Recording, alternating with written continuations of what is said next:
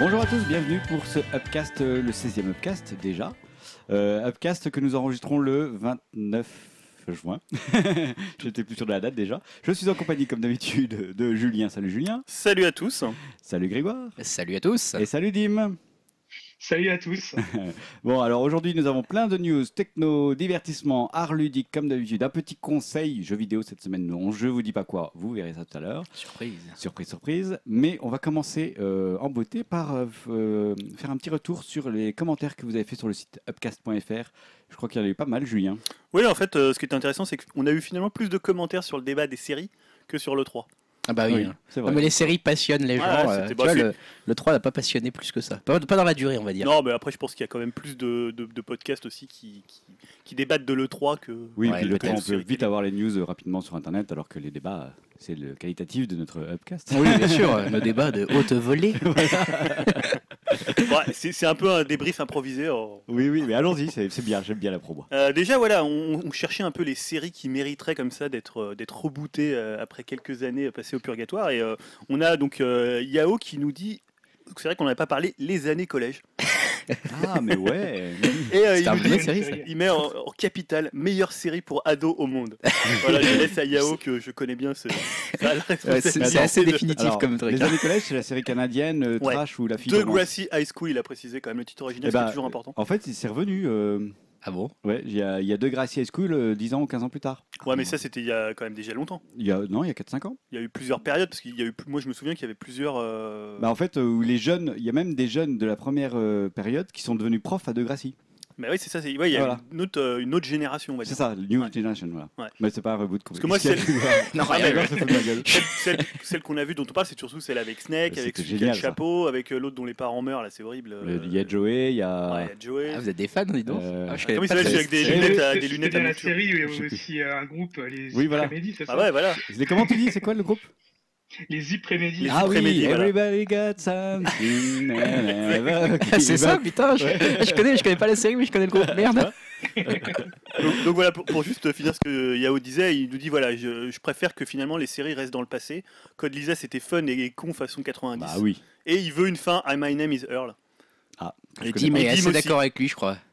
Ah ouais, c'est vrai qu'il n'y a jamais eu de conclusion, quoi. Ça serait bien, même un petit épisode euh, de 45 minutes, comme ils avaient pu, ils avaient pu faire aussi avec euh, The IT Crow, d'une autre série anglaise, euh, un sitcom qui n'avait pas eu de conclusion. euh, Ça serait vraiment bien. euh, Ça. Quelque chose, on va dire, euh, de la, de la même trempe, quoi.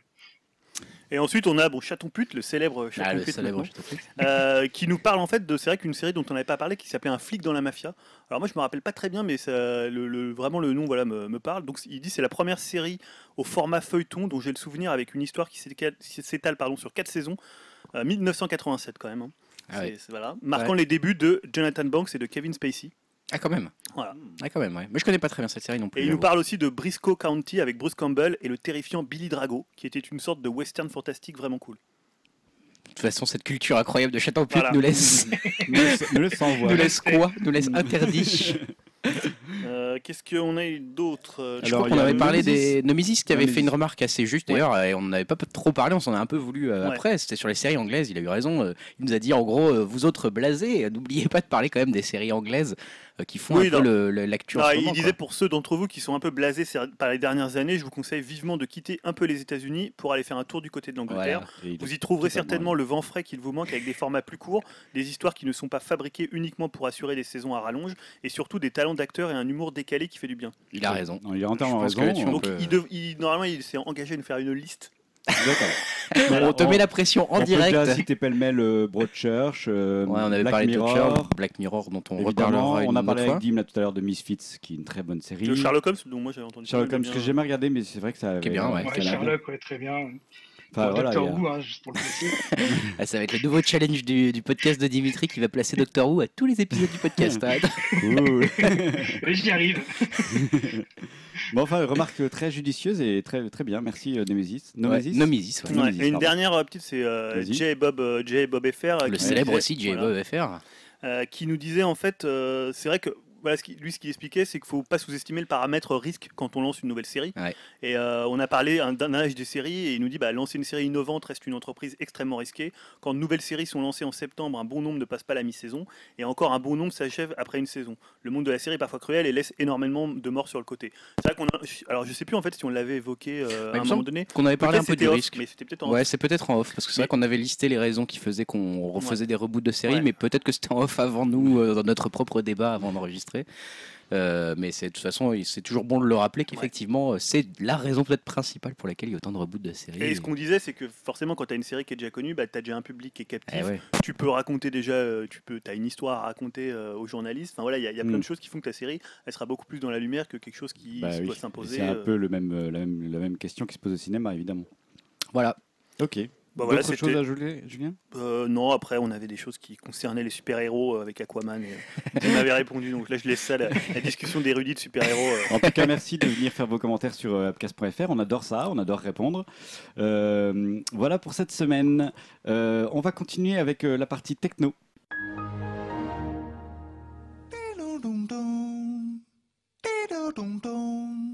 La partie techno avec euh, cette semaine, Grégoire, tu vas commencer par nous parler de Amazon. Oui, je vais vous parler d'Amazon parce qu'Amazon a lancé une nouvelle version de sa liseuse électronique, le fameux Kindle, le Kindle Paperwhite.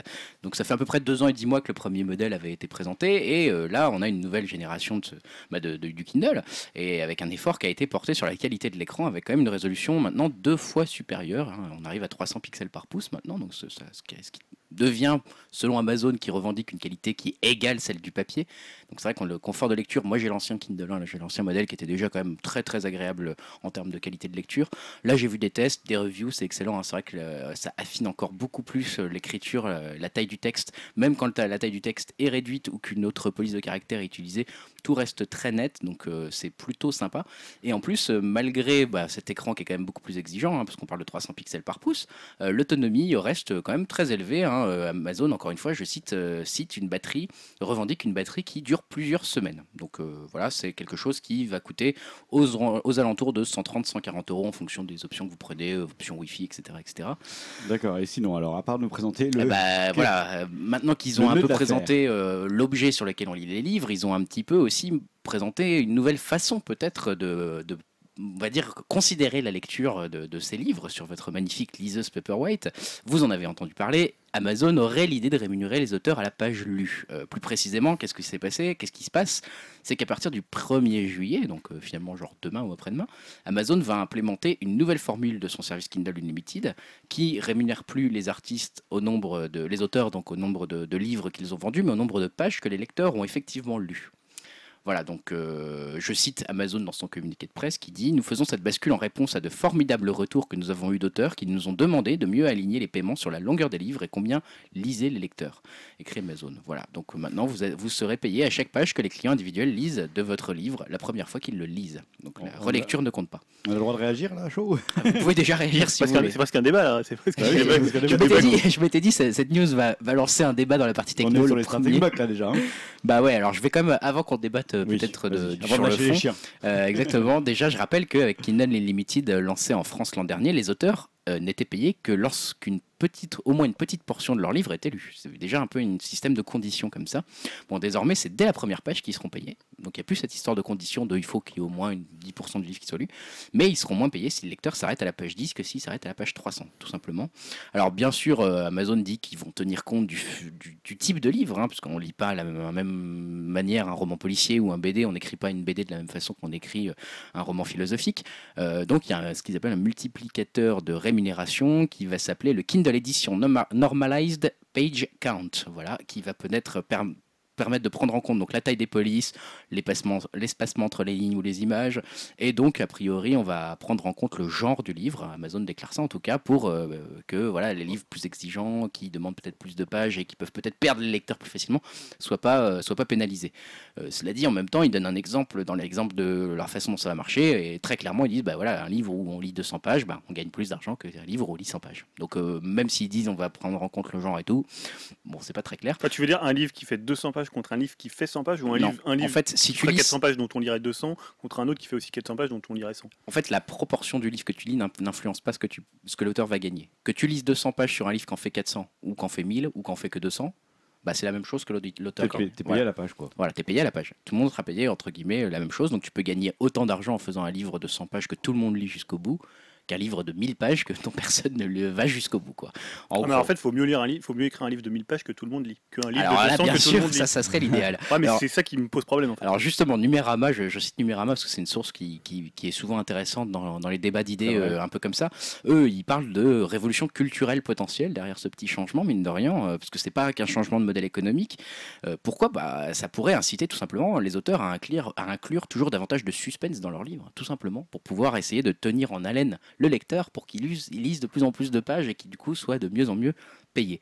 Euh, ça peut aussi euh, inciter à, étaler les explications en longueur dans les livres, donc peut-être simplifier l'intrigue ou quelque chose comme ça pour pouvoir l'expliquer plus longuement lentement pour pouvoir faire de plus en plus de pages pour pouvoir bah, finalement euh, être payé plus en gros c'est le contraire de euh, l'esprit de synthèse et l'économie de mots hein. il y a des auteurs qui sont très économes dans, leurs- dans leurs mots et c'est pas pour ça qu'ils sont pas intéressants Euh, Il y en a qui et- écrivent bien, quoi. Au contraire, quoi, c'est ce que j'allais dire. au contraire C'est sûr que c'est peut-être.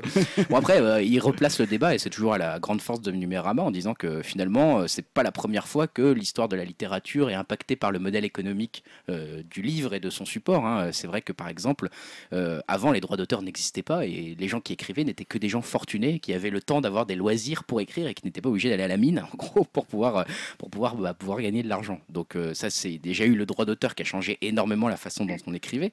Et puis il y a eu l'époque du roman feuilleton euh, au 19e siècle notamment qui a permis bah, justement à Balzac ou à des Alexandre Dumas de produire justement des grandes œuvres parce qu'il fallait tenir le lecteur en haleine régulièrement puisqu'ils étaient payés à chaque semaine par un journal pour produire un petit peu la suite de leur aventure.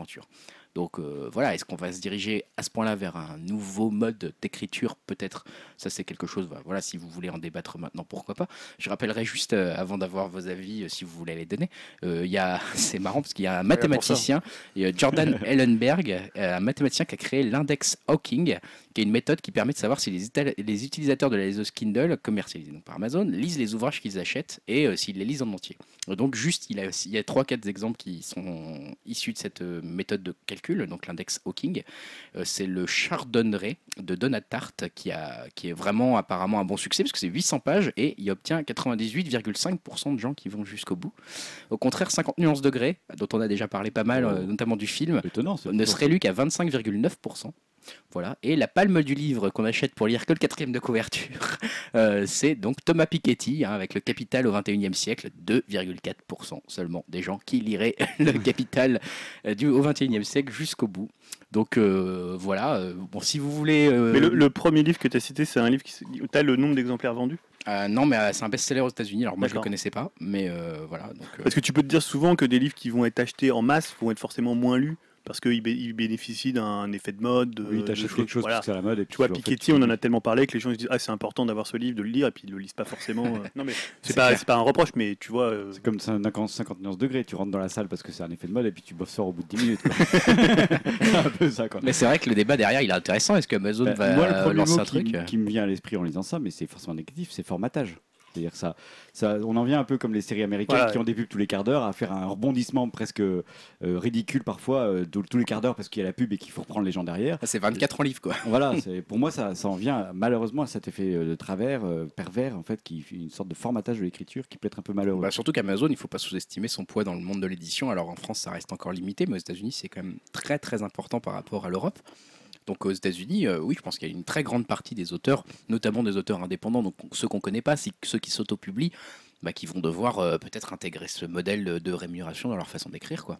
Donc concrètement, euh, ça va peut-être avoir des effets. Mais en fait, c'est amusant parce que la dernière fois qu'on avait fait le débat sur Amazon et les séries, finalement, ils ont un peu ce modèle aussi de dire on va euh, donner presque le pouvoir euh, là au lecteur. La, la dernière fois, c'était le pouvoir à celui qui regarde de dire euh, bah, cette série, on n'en veut plus. Bah, ce livre, finalement, le- l'auteur, il sera payé selon ce, ce que moi je vais lire et selon le nombre de pages que je vais lire. Moi, je trouve ça quand même un peu dangereux euh, Alors après, on de donner faire... le pouvoir comme ça à chaque fois au public. On pourrait se faire un peu l'avocat du diable en disant, bah, même en même temps, ça voudrait dire que maintenant, c'est les, les- entre guillemets les bons livres, ceux que les gens vont avoir envie de lire jusqu'au bout, Euh, ça, qui on vont être rémunérateurs. Alors, débat. voilà, non, mais je, dé- je, dé- Oui, volontairement, je fais exprès.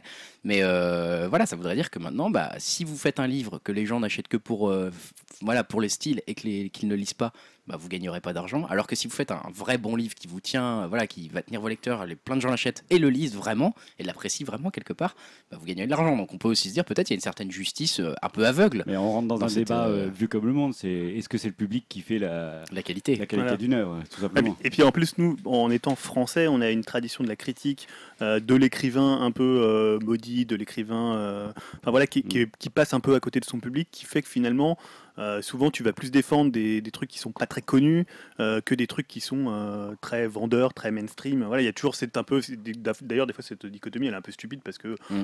tu vas à des trucs qui sont un peu grand Alors public, après- tu, tu vas les mettre de côté par rapport à des choses, à des choses qui sont plus ce qu'on appelle des, des- de la politique des auteurs. Après, moi, ça me fait penser un peu à, euh, au, au blog à clic, si, tu vois, au news à clic. Ouais. Voilà. C'est-à-dire qu'il y, a des- il y a des blogs ou des sites qui, qui- qui mettent des gros titres flashy, euh, qui arrivent à démultiplier une seule news en 10 titres différents pour faire 10 clics. Ouais. Et voilà. Et pour moi, ça me fait penser à ça. C'est-à-dire que ça peut tomber dans un travers où les auteurs arrivent à trouver un système pour Ah que bah les ça, gens euh. accrochent et lisent et les faire revenir sans arrêt, alors que c'est un peu du vent et finalement trop rien. Mais ce là où on peut être positif, c'est que c'est pas parce qu'il y a système que tous les auteurs vont le suivre et qu'il y aura Non, toujours des gens Il y a toujours des de même que sur. Internet, tu as des sites qui sont d'excellentes factures, qui font des analyses de fond, etc., et qui ne se soucient pas du nombre de clics, qui en ont de toute façon. Voilà. Ou Donc, d'excellents podcasts qui ne se soucient pas de nombre d'auditeurs et qui continuent des analyses de pointe. voilà, donc, euh, mais c'est intéressant comme. euh, Mais comme tu disais, Stan, ça, ça incite finalement à, à écrire pour le lecteur. Or, c'est une question que tu peux poser finalement. Est-ce que les écrivains écrivent pour les lecteurs? Est-ce qu'ils écrivent pour eux? Est-ce qu'ils écrivent pour autre chose? Mais tu vois, tu peux te dire, ouais, là, le type, il va se dire, faut pas que le lecteur il lâche parce que euh, je suis payé grâce à Mm. ça. Donc euh, voilà, je vais faire du cliffhanger, je vais faire et du. Ce qui peut amener des très bonnes choses. hein. C'est-à-dire que écrire que pour soi, Oui. en même temps, ça n'amène que de la bouillie, hein, parfois, et écrire pour les autres peut être très bien, ou peut être un effet pervers. Tant que le modèle n'est pas unique, euh, c'est ça qui est important. Comme que, que l'auteur ait le choix d'écrire pour lui, Exactement. pour euh, la- l'art juste en pur quelque part, ou pour ses lecteurs, c'est bien. Maintenant, on voit clairement où se situe Amazon euh, avec cette politique-là. Voilà. Et dire que le public euh, fait la qualité du neuf, ça reviendrait à dire que Jurassic World, c'est un chef-d'œuvre. On en reparlera. J'ouvre une brèche. As-tu fini avec cette news Est-ce que vous voulez ajouter ouais, quelque chose Moi, j'ai terminé.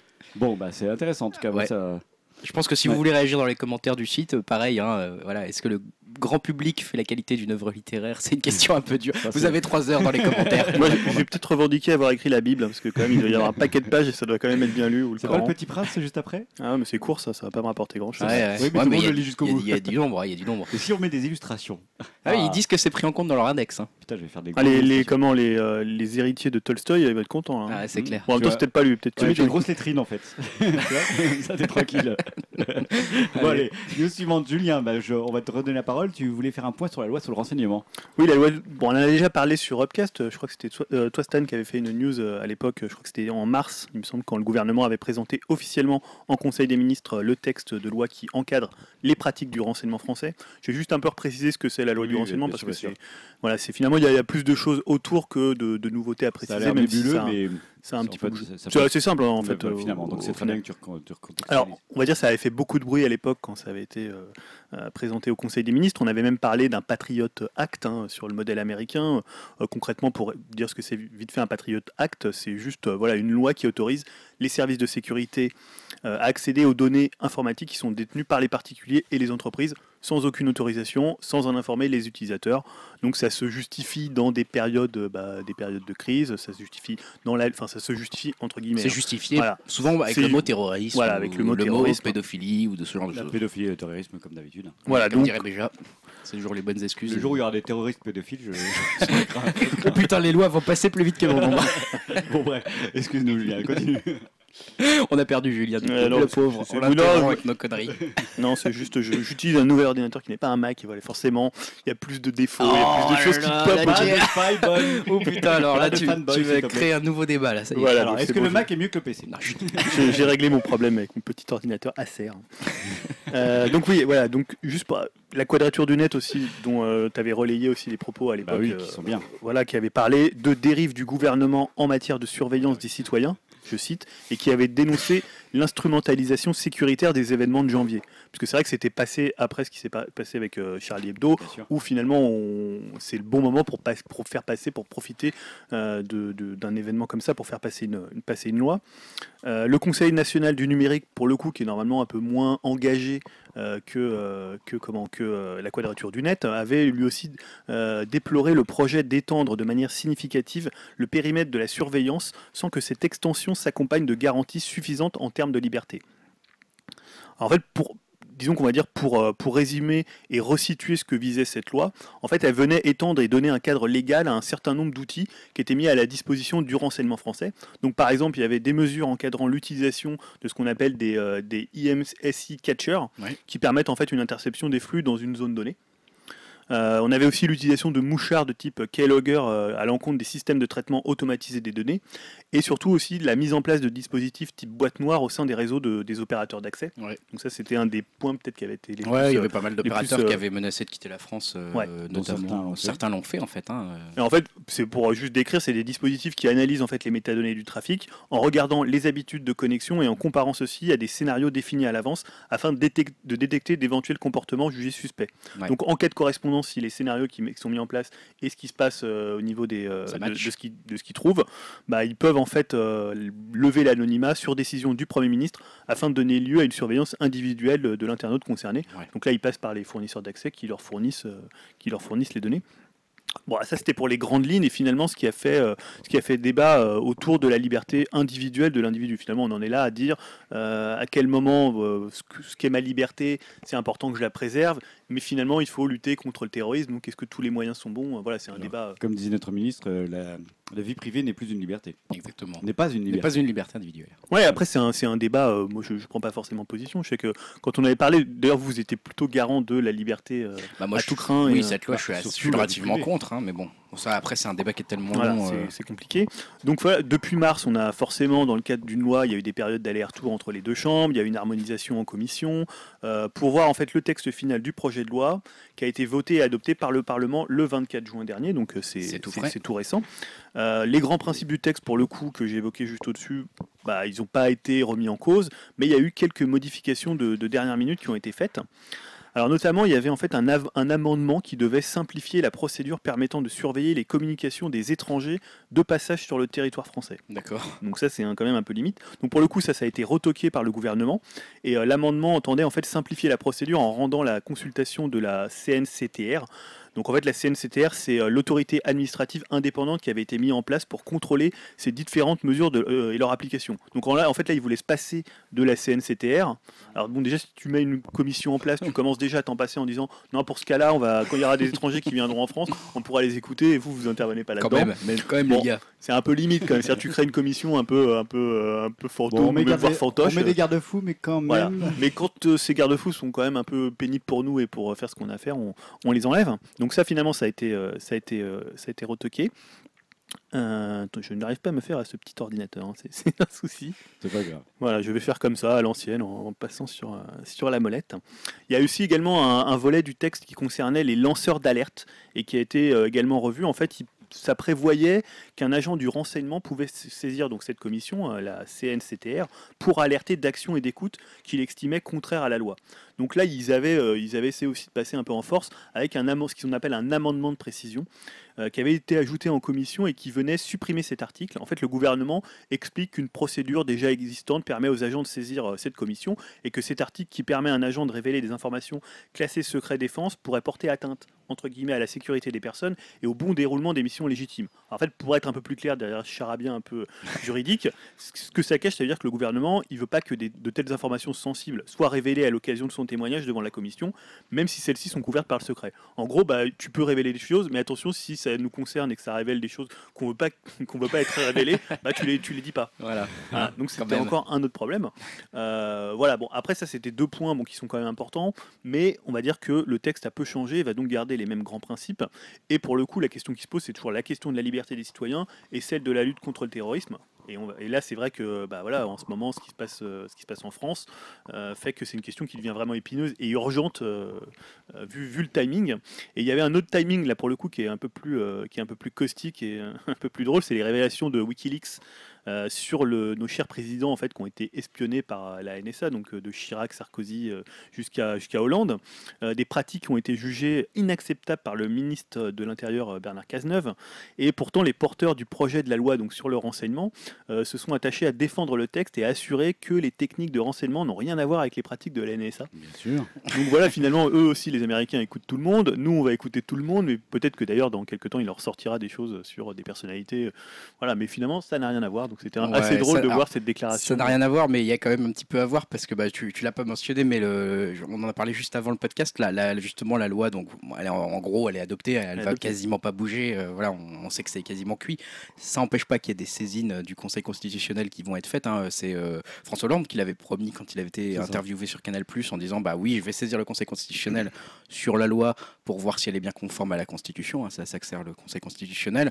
Bon, comme euh, on en parlait un petit peu avant débat, Stan, tu disais que possiblement c'était une manœuvre un peu d'endormissement du grand public pour dire, euh, bah voilà, en fait, oui, vous, inc- vous inquiétez pas, je saisis les sages du Conseil constitutionnel et voilà, ça sera fait. Bon, effectivement, il faut savoir que en gros, le président de la République peut pas saisir sur un point particulier de la loi, donc en fait, c'était peut-être plus une forme d'endormi- d'endormissement. Ça dit, la loi, elle n'est pas tout à fait, euh, son histoire de la loi n'est pas tout à fait terminée, parce que euh, il y a deux autres saisines du Conseil constitutionnel qui, ont été faites sur la loi du, du- la loi du de la loi renseignement. Déjà, c'est le président du Sénat lui-même qui a saisi le, Conseil constitutionnel, puisqu'il est monté au créneau donc ces derniers jours, et c'est suite aux révélations des écoutes de la NSA quand même qui- qu'il a justement dit que c'était inacceptable.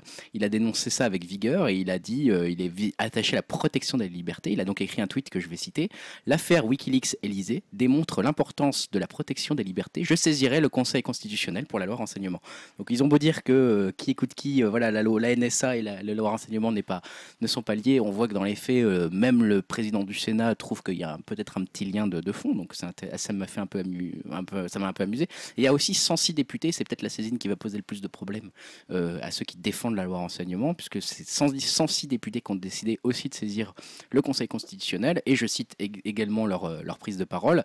Au vu des récentes révélations de Wikileaks, comme mon collègue Lionel Tardy, je trouve cocasse d'entendre ce matin des députés hurler contre les méthodes de la NSA et voter le projet de loi renseignement, écrit par exemple lors de la redire sur son site.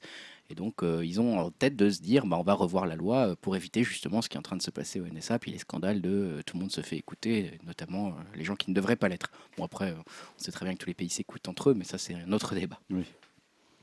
Bon, bah, on, y reviendra sur cette loi parce qu'apparemment ça va. Bah, on verra, Ça va on- bouger, en au moment où, bah, c'est possible que le Conseil constitutionnel fasse changer quelques petits points de Voilà. détail, mais c'est vrai que le, le fondement de la loi que Julien a rappelé, a priori, euh, ça sera, ça sera pas remis en cause, quoi. Bon, d'accord.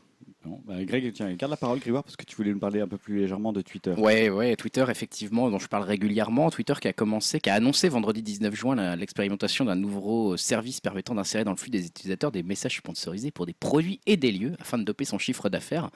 Voilà, donc ils commencent cette expérimentation avec un petit nombre de produits et de lieux. Ils ont annoncé ça comme ça.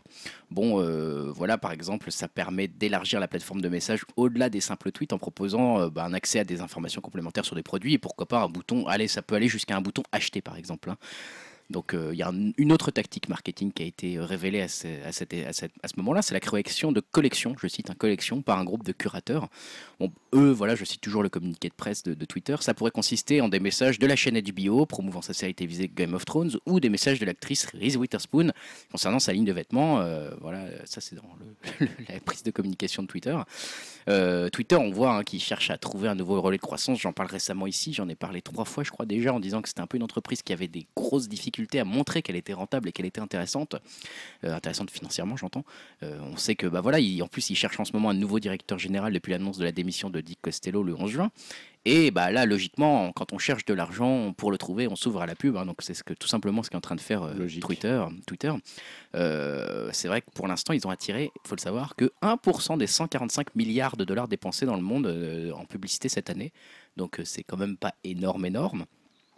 Euh, toutes ces nouvelles initiatives sur la pub en fait font suivre à la, révélation d'un projet plus de fond qui s'appelle le projet Lightning, euh, qui est une fonctionnalité qui vise à proposer aux utilisateurs en temps réel un ensemble d'événements sélectionnés, là aussi donc par des curateurs. Donc c'est un peu la nouveauté, c'est qu'il y a une intervention humaine qui va faire un peu un- choix de, de sujets.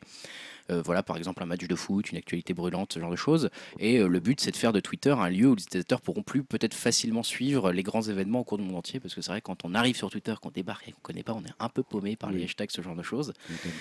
Donc euh, c'est un peu le but, hein, toujours rendre sa plateforme la plus attractive possible et d'en faire un business model pérenne. Euh, il, se, peut d'ailleurs que Lightning, en fait, euh, ça soit même, alors c'est pas encore officiel officiel, mais ça serait destiné à devenir en fait même une application autonome qui serait intégrée comme une fonctionnalité dans Twitter, mais qu'on pourrait avoir en- en, application autonome. Euh, voilà, donc ça sera du contenu mis à jour manuellement, donc une sélection de tweets par une équipe de rédacteurs de Twitter sur la base des événements en cours et donc des tweets des utilisateurs du réseau social. Ce qui est intéressant comme avec Lightning, c'est que vous pourrez vous abonner à une collection avant de recevoir les prochains tweets, les prochaines photos, les prochaines vidéos directement dans votre timeline habituelle et vous pourrez vous désabonner d'un événement en fait. On peut se désabonner du match de tel voilà ou de tel événement en ce moment. Donc voilà, on va on va voir où ça nous mène. hein. C'est que ça, ça- ça sera mené a priori avant la fin de cette année 2015 pour le projet Lightning. Donc euh, on va suivre ça de près. D'accord, merci Grégoire. Euh, Julien, tu reviens sur une marotte parce que tu fais que de nous en parler. Suite qu'il est relou. Le streaming musical. Le streaming musical. Et oui, parce qu'en en fait, quand on avait abordé le lancement de Tidal, hein, euh, la plateforme de streaming musical, donc qui a été lancée par euh, Jay-Z, on avait parlé en fait dans les différentes façons d'attirer et de capturer euh, l'internaute pour ces modèles de, de streaming payant, euh, bah, la présence en fait de contenu musical exclusif à la plateforme. Donc on avait dit que c'était, il y avait la qualité sonore et il y avait aussi le fait de proposer euh, des exclus. Euh, Dans le cas de Tidal, ça concernait notamment le premier album de Jay-Z qu'il avait mis, en, il avait retiré de certaines plateformes pour le mettre en exclusivité puisqu'en fait il avait les droits. Euh, c'est un des rares artistes d'ailleurs à avoir les droits de quasiment ces- des seuls. ouais. de, de, de ce, de ce voilà d'avoir un album complet que tu peux mettre comme ça euh, où tu veux et donc euh, le, le faire exclusif mais sinon il y avait aussi le nouveau morceau de Rihanna qui était présenté en avant-première et c'est quelque chose en fait qui se multiplie puisque Apple Music va user en fait du même stratagème pour inciter les internautes à payer 10 euros l'abonnement Euh, donc tu as par exemple Pharrell Williams qui va proposer un nouveau titre qui s'appelle Freedom en avant-première Euh, il va y avoir aussi le DJ donc bien connu, je crois qu'il est néo-zélandais, c'est euh, Zen Lowe, je sais jamais si on dit Lowe ou Low, Je ne sais Zen pas. Lowe, Je ne sais pas. euh, qui a rejoint en fait Apple pour présenter la radio Beats One. Ah oui, j'ai vu cet extrait. oui, voilà, donc c'est un DJ qui est assez connu, qui est, Mm. Ça y joue, oui. voilà, qui est, qui est- bon, on se trouve même, il y a des compiles, des compiles à son nom. Euh, donc, lui, il va animer cette radio en fait, hein, c'est ça? Il va animer cette radio. En fait, euh, là, il aura un premier invité qui est Eminem. Il faut savoir, en fait, c'est une radio qui va être animée depuis New York, Los Angeles et Londres par trois DJ célèbres, dont lui. Et en fait, elle diffusera des titres choisis par les animateurs classiques d'une radio et aussi des concerts en live et des interviews. Et d'ailleurs, d'après le New York Times, Elton John, Jaden Smith, euh, Dr. Dre, Annie Clark, euh, la chanteuse de Saint-Vincent, et euh, le duo Disclosure, dont on parlait d'ailleurs dans le dernier upcast, seraient également. aurait également signé avec Apple pour présenter des émissions c'est- sur Beats One. Ouais, C'était bon, non Donc ça c'est plutôt pas mal. Autant moi je trouve que le principe des euh, le principe des radios est plutôt euh, est plutôt sympa parce que voilà c'est le principe bah t'invites des gens, tu fais des lives, c'est le principe des émissions de radio. C'est une radio, il y a rien de On révolutionnaire. réinvente la radio. Mais je trouve que le côté morceau en exclu c'est assez dégueulasse en fait pour le fan de musique. C'est-à-dire que maintenant si tu as je sais pas une exclue sur euh, t'as une exclue sur Spotify, tu as une exclue sur euh, Tidal, tu as une enfin un moment si tu es fan d'un Mm, artiste, Je suis assez d'accord avec toi parce que du coup, tu es un peu obligé de t'abonner à tous si tu veux vraiment Ah suivre ouais. un artiste bien. Quoi. Bah, par exemple, là, on a vu que Madonna avait réservé euh, pour Tidal le- la primeur de son nouveau single et de son nouveau clip. Heureusement Et- que c'est que des artistes qui nous intéressent pas en fait. je me dis, on a de la chance. C'est ça, en fait, sont- les articles qui nous intéressent sont sou- souvent pas assez gros pour pouvoir se permettre d'avoir un titre en d'avoir- on a de première. la chance d'avoir du goût. c'est ça. Si je me dis, euh, tu vois, Jaco Gardner, il va faire, un, il va, il va faire un morceau en exclu sur Tidal, personne, personne n'en voudra. Mais euh, non, mais moi j'ai l'impression que finalement, ce qui va se passer, c'est que les fans, bah, ils vont aller sur des plateformes illégales, Bah, et bien ils sûr. vont télécharger le morceau en question. Ah bah, Et ils auront raison. Moi, je trouve qu'on peut pas leur donner tort euh, quand t'es, je sais pas, t'es fan de Madonna, tu vas pas aller euh, Oui, payer mais- euh, 10, euh, enfin, pour voir le truc en avant-première, Bah, pas. Pour un morceau, je pense que c'est un. En fait, je, je trouve que la, le man- la manœuvre marketing elle est intéressante, mais elle n'est pas convaincante en fait. Enfin, effectivement, tu t'abonnes pas à 10 euros un service mensuel euh, pour un an, par exemple, juste pour entendre un morceau exclusif, Bah, que en plus tu entendras ouais. peut-être à la radio ou dont tu verras le clip, ou dont tu auras peut-être la tentation de le Après, j'imagine procurer que autrement. quoi. Apple applique euh, les méthodes de Netflix euh, à la musique. hein, Ouais, Ouais, mais- ou de Tidal comme on en parlait. Mais tu vois, hon- honnêtement, le, le côté euh, la radio Beats One, je trouve que c'est une bonne idée. Ouais, c'est un ouais. contenu qui est proposé, qui est un contenu éditorialisé. Alors, ok, ils vont inviter des gens, il y aura des exclus, des gens ils vont faire des lives, mais c'est aussi un peu le principe des émissions euh, Mm. de, de musique, quoi. Et là, je trouve que ça a une plus-value. Tu te dis, tu t'abonnes à ça si l'émission est bien, il y a plusieurs DJ, il y a un côté un peu événementiel. Mais le côté de capturer des morceaux, des trucs en avant-première, des clips en avant-première, c'est juste n'importe quoi. C'est. euh, Oui, je suis assez d'accord. Bah, du coup, euh, tu, tu avais terminé J'ai terminé. Tu avais terminé, bah, je, rep- je reprends la parole justement sur, euh, sur Apple et avec Apple Music, euh, puisque vous en avez entendu parler, mais je, je voulais revenir sur cette, cette affaire assez amusante, puisqu'on en a on a vu cette naissance de cette affaire, donc autant aller jusqu'à sa conclusion Bah oui. avec Taylor Swift, hein, toujours qui s'est.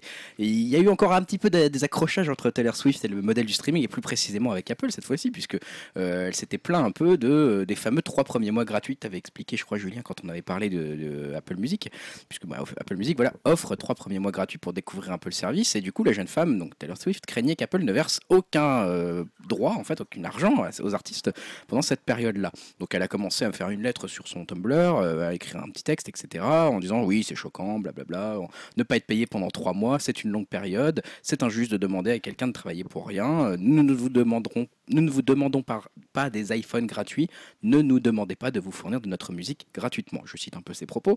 Euh, la Alors polémique, doivent bien demander des iPhones gratuits. je pense qu'ils demandent des iPhones gratuits de temps en temps. des. La polémique autour de ce poste euh, s'est envenimée assez vite, euh, au point qu'au bout de 17 heures seulement, là, ça a obligé la firme à la pomme à réagir euh, sur Internet. Et dans la nuit de dimanche à lundi, le vice-président d'Apple, donc Eddie Q, a lancé un tweet qui a fait l'effet d'un pavé dans la mare. Euh, bah oui, Apple Music va rémunérer les artistes pour du streaming, et ce, même pendant la période d'essai gratuite des clients. C'était un peu mal joué de la part d'Apple, parce qu'on sentait qu'ils étaient un peu en réaction et pas vraiment proactifs sur le sujet. hein. Ils Mais sont- alors, j'ai une question un peu Ouais. bête. Taylor Swift, elle a quitté Spotify parce qu'elle n'était pas assez bien payée. Ouais. Et elle se plaint qu'Apple paye pas bien, mais elle était sur le site d'Apple. Non, non, mais elle parle au nom des artistes en fait. Ah, en elle fait- dit je parle pas en Oh, mon nom. elle le dit sur son truc. hein. Elle le dit je parle pas en mon nom, je parle au nom euh, général. Il y a plein d'artistes euh, voilà, qui vont pas être payés. euh, c'est pas, c'est pas juste quoi. Donc effectivement, euh, Apple a dû un peu faire volte-face par rapport à ça. Du coup, cette annonce. Euh, je regarde un petit peu mes notes, excusez-moi, je suis un petit peu perdu. En fait, Taylor. Swift est là pour défendre la- les artistes. Bah, c'est un peu comme ça qu'elle se place en Pour fondeuse des droits des artistes. c'est un peu comme ça qu'elle se place. En tout cas, c'est vrai que c'était un peu un pavé dans la mare. Au final, moi, ce que j'en ai, ai l'impression de cette petite euh, actu que vous avez dû suivre, c'est que personne n'a gagné en fait dans cette manœuvre de Taylor Swift. Parce que oui, euh, Apple va payer, les, va payer les artistes pendant trois mois, mais au final, ça ne va rien changer au modèle du streaming en soi, au fond. Donc ils vont toujours gagner 0,014 centimes d'euros par écoute, donc il en faudra toujours 25 millions pour gagner 3000 euros. Donc, euh, enfin, je veux dire, c'est tout. fait le calcul, la- tu Non, mais c'est des chiffres comme ça qui reviennent Oh, d'accord. régulièrement. C'est des chiffres absolument énormes. Et euh, du coup, 25 euh, millions d'écoutes pour 3000 euros. Ouais, c'est quelque chose comme ça. C'est vraiment, c'est monstrueux. Ah non, c'est vraiment monstrueux le streaming. Il faut vraiment, vraiment être très très connu. Donc, euh, Et pour gagner 3000 euros. et vous, et ouais, vous me corrigerez hein, sur les chiffres exacts dans les leur commentaires. offre des iPhones quand Ouais, même. Heureusement qu'ils ont des iPhones à côté. Ça doit être le budget manucure de Mais après, ils ont, ils, ont des, ils ont des concerts ou des, des sponsoring à côté. hein. Bref, et du coup, euh, c'est vrai que ça n'a pas non plus été une victoire pour euh, Apple, hein, bien sûr, parce qu'on là, ils aient- on aurait attendu de la part d'Apple, c'est vrai, qu'ils soient pas cons et qu'ils disent avant de lancer Apple Music d'aller voir Taylor Swift, parce qu'ils savaient très bien que Taylor Swift a un avis très prononcé sur ce sujet, d'essayer de la convaincre en amont, peut-être de mettre son album et de pas faire de sortie là-dessus avec d'autres moyens. D'ailleurs, il s'est avéré finalement, parce qu'il y a eu un revirement de situation, que finalement, alors je, cite ça, c'est le 25 juin finalement que son dernier album, qui n'est donc disponible nulle part en streaming, hein, il s'appelle 1989, et elle a annoncé qu'il serait finalement disponible sur le service de streaming Apple Music, qui doit être lancé le 30 juin. Bah, ils doivent bien la payer. Elle a dit après les événements cette semaine, j'ai décidé de mettre 1989 sur Apple Music et avec joie parce que on se dit que c'est peut-être à cause du revirement de voilà d'Apple Music de finalement payer les artistes etc. Sauf que bah, en fait ils payent exactement les artistes comme Spotify donc je pense qu'il y a un autre accord derrière euh, oui. voilà hein, dont on n'a pas les, les échos mais parce qu'ils font finalement exactement la même chose que Spotify donc je vois pas pourquoi le mail là est plutôt qu'ailleurs mais je pense qu'il y a des deniers dans cette histoire. Donc euh, voilà, moi j'ai trouvé ça assez intéressant. Et en plus, petite pique euh, à Taylor Swift qui est apparue justement à l'occasion de cette sortie qu'elle a faite sur son, sur son Tumblr, c'est qu'après, il y a eu sa petite lettre, sa petite sortie a fait justement une petite sœur, puisqu'il y a un photographe qui a commencé à l'interpeller elle-même en disant Bah écoute, euh, c'est bien joli tout ce que tu dis, hein, on travaille pas gratuitement, etc. Mais justement, moi je prends des photos de tes concerts pour toi et je n'ai pas le droit de réutiliser ces photos. Elles sont, je n'ai pas le droit de les, je ne suis pas payé pour ces photos. Elles sont prises par ta maison de disques, ils les utilisent et je ne suis plus jamais payé pour ça. Et donc, euh, en quoi es-tu différente d'Apple Et elle a toujours pas répondu. Et Oh. cette petite lettre la met un peu dans la panade. Donc c'est un peu voilà le, le loup qui se mord la queue. Je sais pas si cette expression existe, mais je l'invente. Le serpent. qui se mord la queue. le loup a le droit de se mordre la queue. Le loup fait ce qu'il veut avec sa queue. hein. Enfin bon, bref, j'ai trouvé ça dit, pour défendre Taylor Swift, c'est une des seules quand même, parce qu'elle a quand même une autorité dont on, se rend peut-être pas compte en France. C'est quelqu'un qui aux États-Unis vend déjà beaucoup d'albums, ce qui est quand même très rare euh, Ah bah aujourd'hui. oui. Et c'est quelqu'un voilà qui est. Tu, tu peux te dire, alors ouais, c'est peut-être un peu ridicule, mais au moins elle essaye de euh, combattre ce modèle de rémunération. Ah, euh, Il y, a- il y a une partie d'image hein, quand même dans ça, parce que comme tu le vois, voilà, elle, elle essaye de le combattre, elle fait une belle sortie, blablabla. Mm. Je suis le pourfendeur de la liberté, de Le droit, de machin. Voilà, le mais je trouve Et c'est- après, finalement, elle met son morceau sur Apple Music parce qu'elle s'est pris un gros cachet euh, voilà, Peut-être. euh, dans- derrière. Quoi. je trouve enfin, disons que c'est une des seules qui a un poids à faire valoir par rapport à ce- cette industrie du streaming musical. Ah, ça, c'est sûr qu'elle alors, déjà, elle a, une, elle a une vision, elle a un avis, elle est tranchée. Une et vision, je c'est- sais pas, mais elle a un avis, oui. C'est la seule qui a- c'est la seule qui effectivement vend assez de disques Voilà, actuellement pour pouvoir peut-être dire, euh, tu vois, je pense que Spotify ça les a vraiment fait chier quand euh, Oui. quand elle s'est barrée quoi, vraiment. Et ils ont fait une lettre machin, revient euh, bidule, Oui, revient Taylor, la- mais euh, parce du coup est là, très App- écoutée. Donc. Apple euh, ils vont être très contents de l'avoir, mais effectivement au fond elle n'a rien changé dans le problème du Oui. streaming. Si, elle a fait gagner trois mois de. Elle a fait gagner trois mois à certains artistes. Et puis surtout, elle a Et mis son vu album sur le truc. payés, euh, 3000 euros aussi, 5 millions d'écoutes. Ils Non, ont gagner les chiffres, 2 euros au meilleur chers artiste. auditeurs, euh, si vous avez les chiffres, venez les remettre dans les commentaires. Mais je confirme que c'est des chiffres un peu ridicules comme ça. hein. C'est peut-être Ouais, un peu moins ridicule que ça, mais euh, c'est des 25 chiffres. millions euh, pour 3000 euros, C'est vraiment, vraiment, vraiment, vraiment pas T'as même pas de te faire chier à mettre ton album dessus, tu le mets pas. hein. Ouais, oui, C'est- qui qui avait donné ces chiffres C'est euh, Alors attends, Michael. Jackson il a vendu 40 millions de thrillers, donc il a été payé 6 000 euros. Ouais, mais là c'est des écoutes. hein. C'est des écoutes. hein. C'est pas du tout je rigole, je troll. Mais souvent, je crois que c'est les chiffres, c'est genre euh, 0,0017 centimes Ouais, euh, par écoute, quoi. Ouais. Tu vois, donc c'est des trucs qui sont. Alors après, il faudra faire Oui, les donc si calculs. tu hein. multiplies par 25 millions, c'est quand même. Ouais, donc ça fait 100 000 écoutes pour 1700 euros. Ouais, ça, avis, bon, on n'est pas en maths. on est- On, on regardera puis on dira si on trouve la ouais, réponse. Dites-le nous dans vos commentaires, ça nous amusera. D'accord? Ainsi s'achève la partie techno euh, et on va passer à la partie divertissement.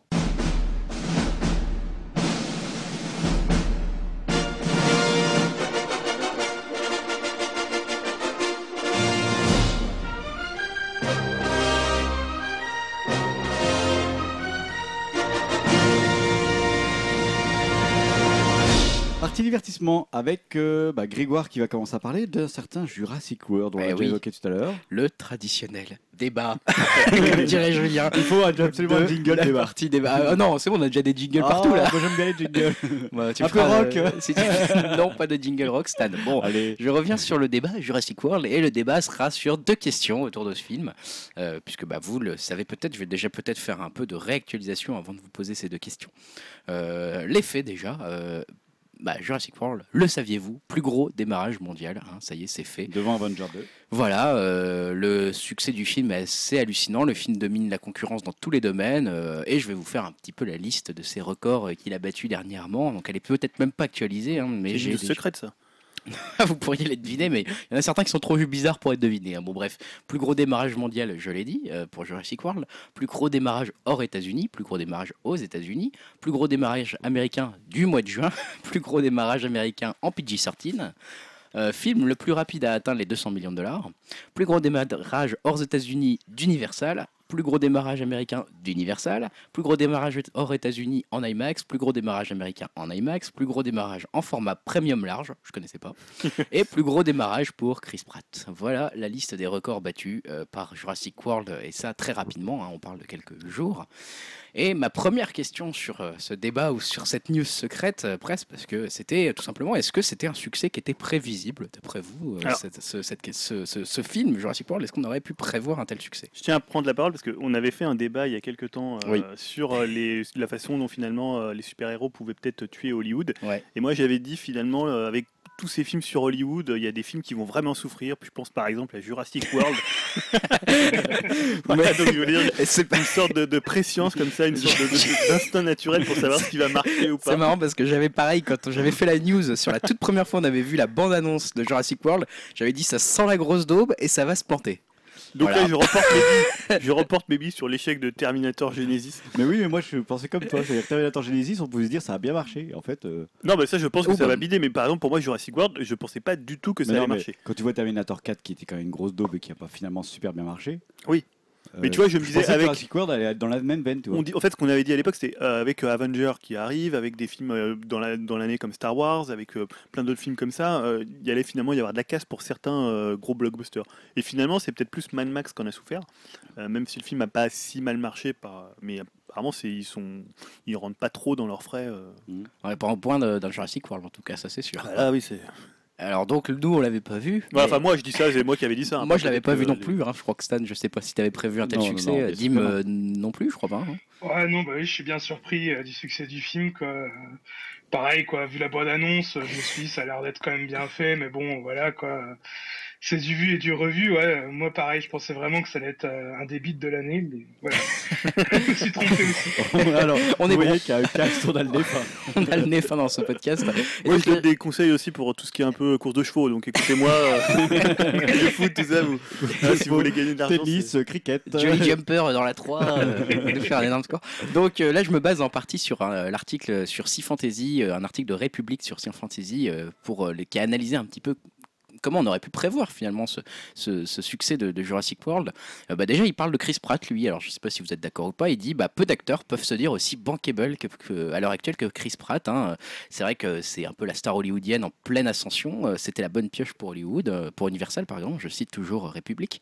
Euh, une popularité qui n'a fait que grandir avec. C'est vrai qu'il a quand même fait juste avant Guardian of the Galaxy, qui Mais a moi, quand même c'est très le très bien marché. film que je connais de lui en fait. Bah ouais, mais quand même qui est déjà un très Ouais. très gros. en un film, il est devenu super bankable et tout le Ah, il a une super grosse cote de sympathie. Quoi. Il a un côté assez euh, cool, un peu euh, acteur des années 80. C'est ça. Il est Ah, peut-être un puis il a doublé aussi euh, le Lego Movie, ça, ça avait bien marché aux États-Unis. Ça a très très bien marché, ouais. Donc euh, voilà, quoi, ça peut toujours aussi euh, jouer en sa faveur. Ouais, et puis c'est vrai que Julien l'a dit, mais ce mec a un espèce de capital sympathique et euh, qui est assez hallucinant dans le sens où il est, tout le monde le trouve sympa en fait, quelle que soit la Bah, classe c'est d'âge. vrai qu'au demeurant, il a l'air sympa. Bah voilà, c'est ça.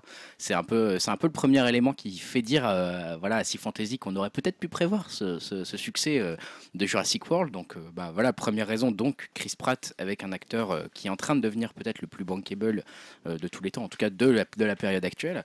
La deuxième euh, raison qu'ils mettent en avant, et Tu ça veux pas pour qu'on essaye de devenir ah bah si, euh, si vous nous en trouvez, allez-y. hein. Moi, je dirais la nostalgie. La nostalgie est effectivement une des raisons que République C'est la deuxième, Je, je dis pas que c'est pas une bonne, une bonne ou une mauvaise réponse. Hein. si t'en as d'autres. Alors qu'est-ce que tu veux dire par là? Bah, T'expliques-nous. Hein. Alors, la nostalgie, c'est c'est un sentiment qui Remonte à l'origine des temps. a été créé il y a Non, mais qu'est-ce que, le- qu'est-ce que tu veux dire par là? Parce que le fait que Jurassic Park avait vachement Parce que, bien alors, marché. Jurassic Park, déjà le premier est sorti en 94 euh, et avait connu un succès incroyable. Avait d'abord été l'avènement des images synthèses euh, que Spielberg avait remplacé au dernier moment, euh, comparé à l'animation euh, image par image de statues en pâte à modeler ou autres. Et euh, il a laissé une sacrée empreinte, mine de rien, dans le monde du cinéma. Et il reste une référence, surtout qu'à l'époque, on, on s'était aperçu que les gamins adoraient les dinosaures. En fait, ça avait fait revivre ce, ce fantasme de tous les enfants. Ouais, c'est vrai que tu as complètement raison. Ce qui est marrant, c'est qu'à l'époque, en plus, enfin, bon, euh, avant Jurassic Park, du coup, le premier, euh, personne n'avait imaginé que ça pourrait peut-être plaire aux enfants ou même au public de mettre Ouais, en scène des dinosaures. En fait, c'était un truc qui était À part complètement, Denver, euh, le dernier dinosaure, je vois pas. je vois pas, on nous dit pas trop. Et c'est vrai que là-dessus, ils en parlent aussi dans l'article de Sea Fantasy. Ils disent bah, c'est vrai qu'en plus, en dehors des suites de Jurassic Park, finalement, depuis, des films parlant de dinosaures, mettant ensemble ce, ce monde, finalement, euh, bah, on n'en a pas eu. Et du coup, peut-être que cette frustration, plus la nostalgie que tu as évoquée, parce que c'est vrai que Jurassic Park, à l'époque, avait été un des euh, plus gros euh, succès euh, bah, Bah de, oui, oui. de l'époque. hein, je vais en parler juste après. Euh, mais euh, bah, ça fait qu'il y a eu peut-être une frustration. On, est- on avait envie de voir du dinosaure à nouveau, du gros dino. Et du coup, Jurassic World pourrait effectivement expliquer sa- son succès par là. Donc, bien vu, Stan. bien vu, Stan. Euh, dans les autres raisons qui, qui citent, alors celle-là est peut-être plus difficile à, à deviner, c'est euh, le fait que la sortie soit mondialisée. Euh, de Jurassic World parce qu'en fait c'est vrai que c'est quelque chose qu'on qu'on qu'on sait pas forcément mais c'est quelque chose d'assez rare en fait qu'une sortie soit relativement Alors, mondialisée mondialisé, pour un c'est genre c'est sorti vraiment tous la même semaine ou Ouais, quasiment toute la même semaine euh, partout dans le monde en fait. hein. Donc c'est par exemple nous on l'a eu le 10 juin, les Américains l'ont eu le 12. Il y a eu 66 pays différents le jour de son ouverture qui l'ont eu le même jour, voilà. Et notamment et surtout, et ce qu'il n'y avait pas à l'époque et ce qui avait euh, de moins, enfin ce qui passe souvent le cas, c'est la Chine en fait. La Chine qui sont hyper demandeurs de, de blockbusters, euh, voilà, des, des États-Unis d'Amérique.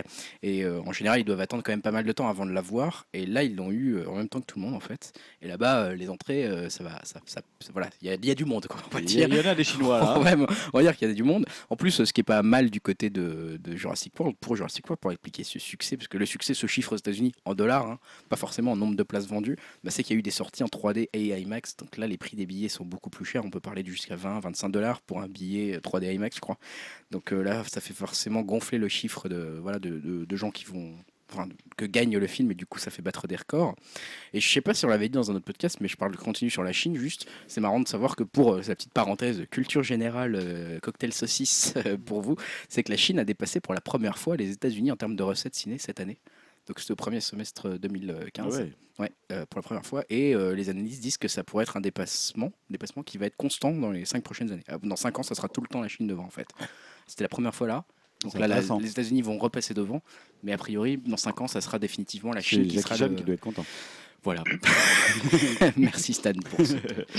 Non, mais c'est intéressant, c'est intéressant quand même. Et la dernière remarque euh, qui pourrait expliquer un peu ce succès euh, voilà, de Jurassic World, en tout cas comme l'analyse Fantasy toujours, euh, c'est bah, effectivement la franchise de poids. Ça va un petit peu avec la- l'argument du- de la nostalgie.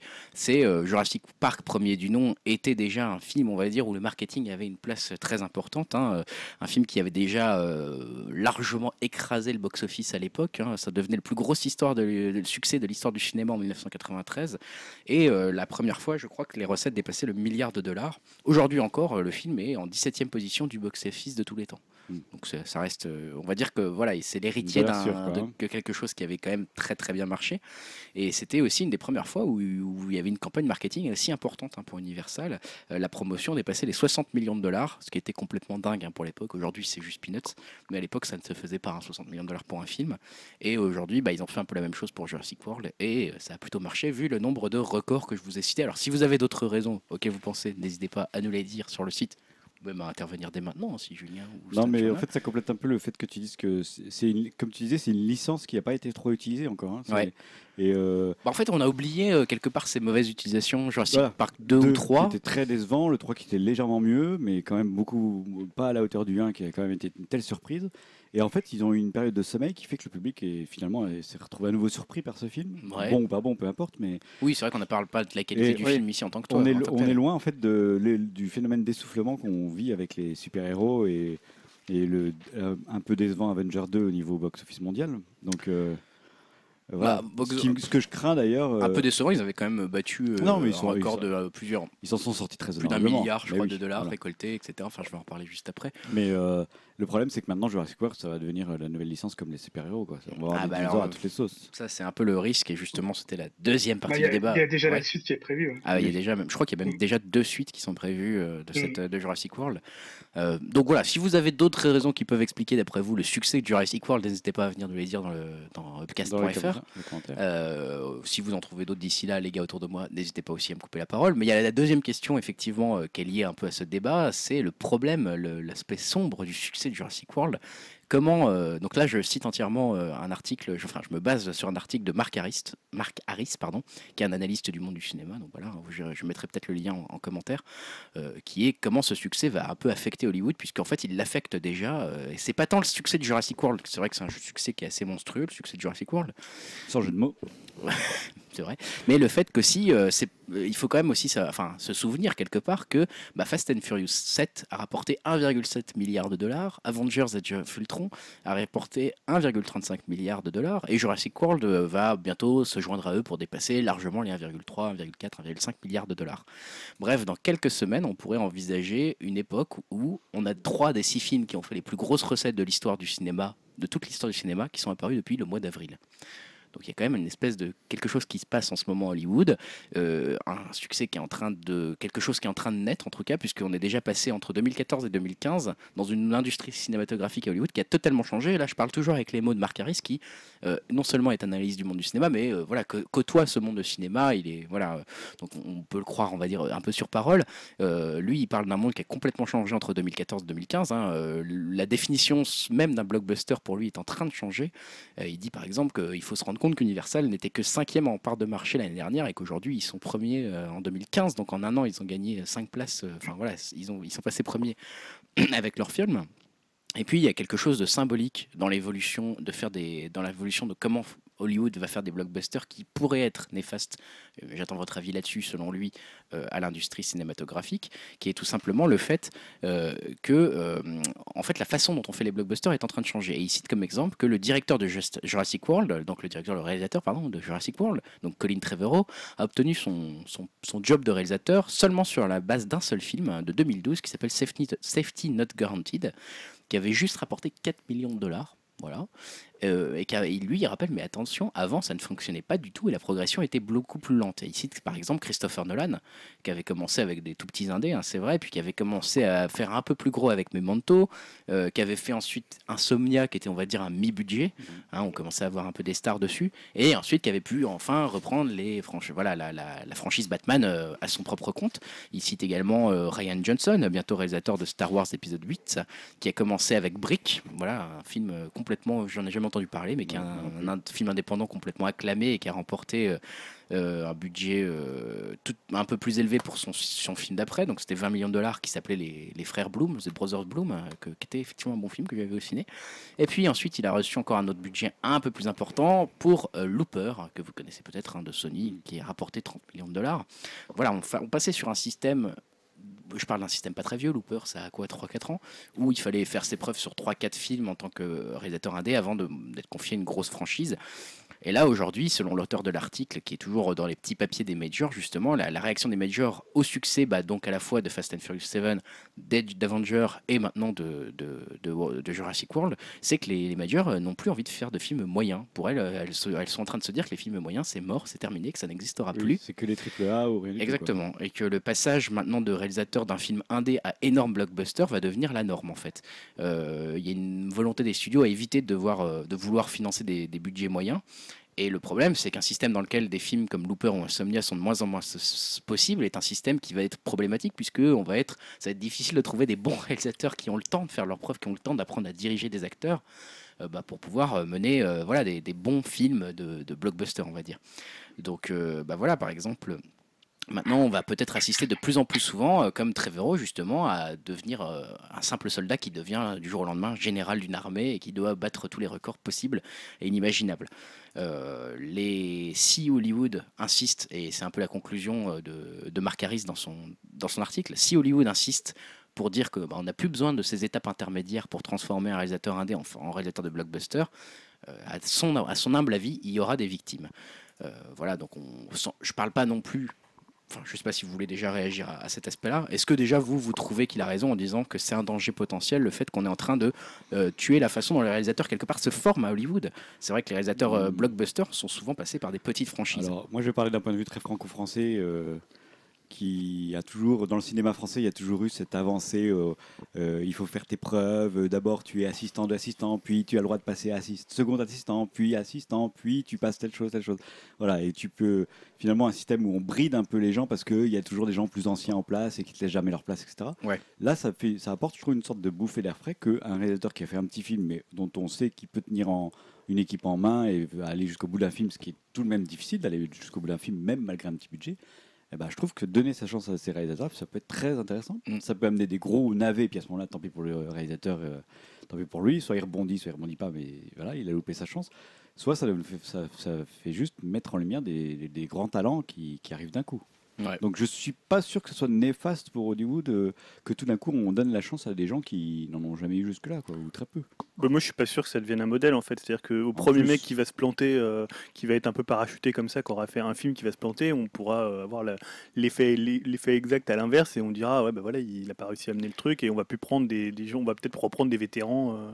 Ouais, je pense que c'est juste conjoncturel par rapport à la. Tu as raison, je pense qu'il tâtonne, je pense qu'il tâtonne comme tu dis en fait. Mais le problème c'est que même quand tu prends des vétérans, un vétéran peut faire un film de super-héros qui se plante complètement ou un blockbuster qui se plante complètement. Enfin, il y a que Cameron ou Spielberg à la rigueur où on se dit c'est voilà, ils sont quand même. euh, Mais après, des, des réalisateurs qui ont de la bouteille, ils peuvent très bien euh, Ah bah c'est sûr. nous faire un mauvais film. Ah, c'est c'est pas ce qu'il dit, mais il dit qu'il y a peut-être plus de chances d'avoir euh, des, des- on va dire de la casse quand on, voilà, on donne des projets aussi importants à des gens qui n'ont finalement pas eu le temps aussi de grandir en tant qu'artistes. La seule question que je me pose, mais je connais pas assez le système hollywoodien pour ça, c'est quand tu confies les rênes à un petit nouveau qui n'a jamais, qui n'a pas d'expérience entre guillemets, et un vieux réalisateur baroudeur euh, qui connaît le système.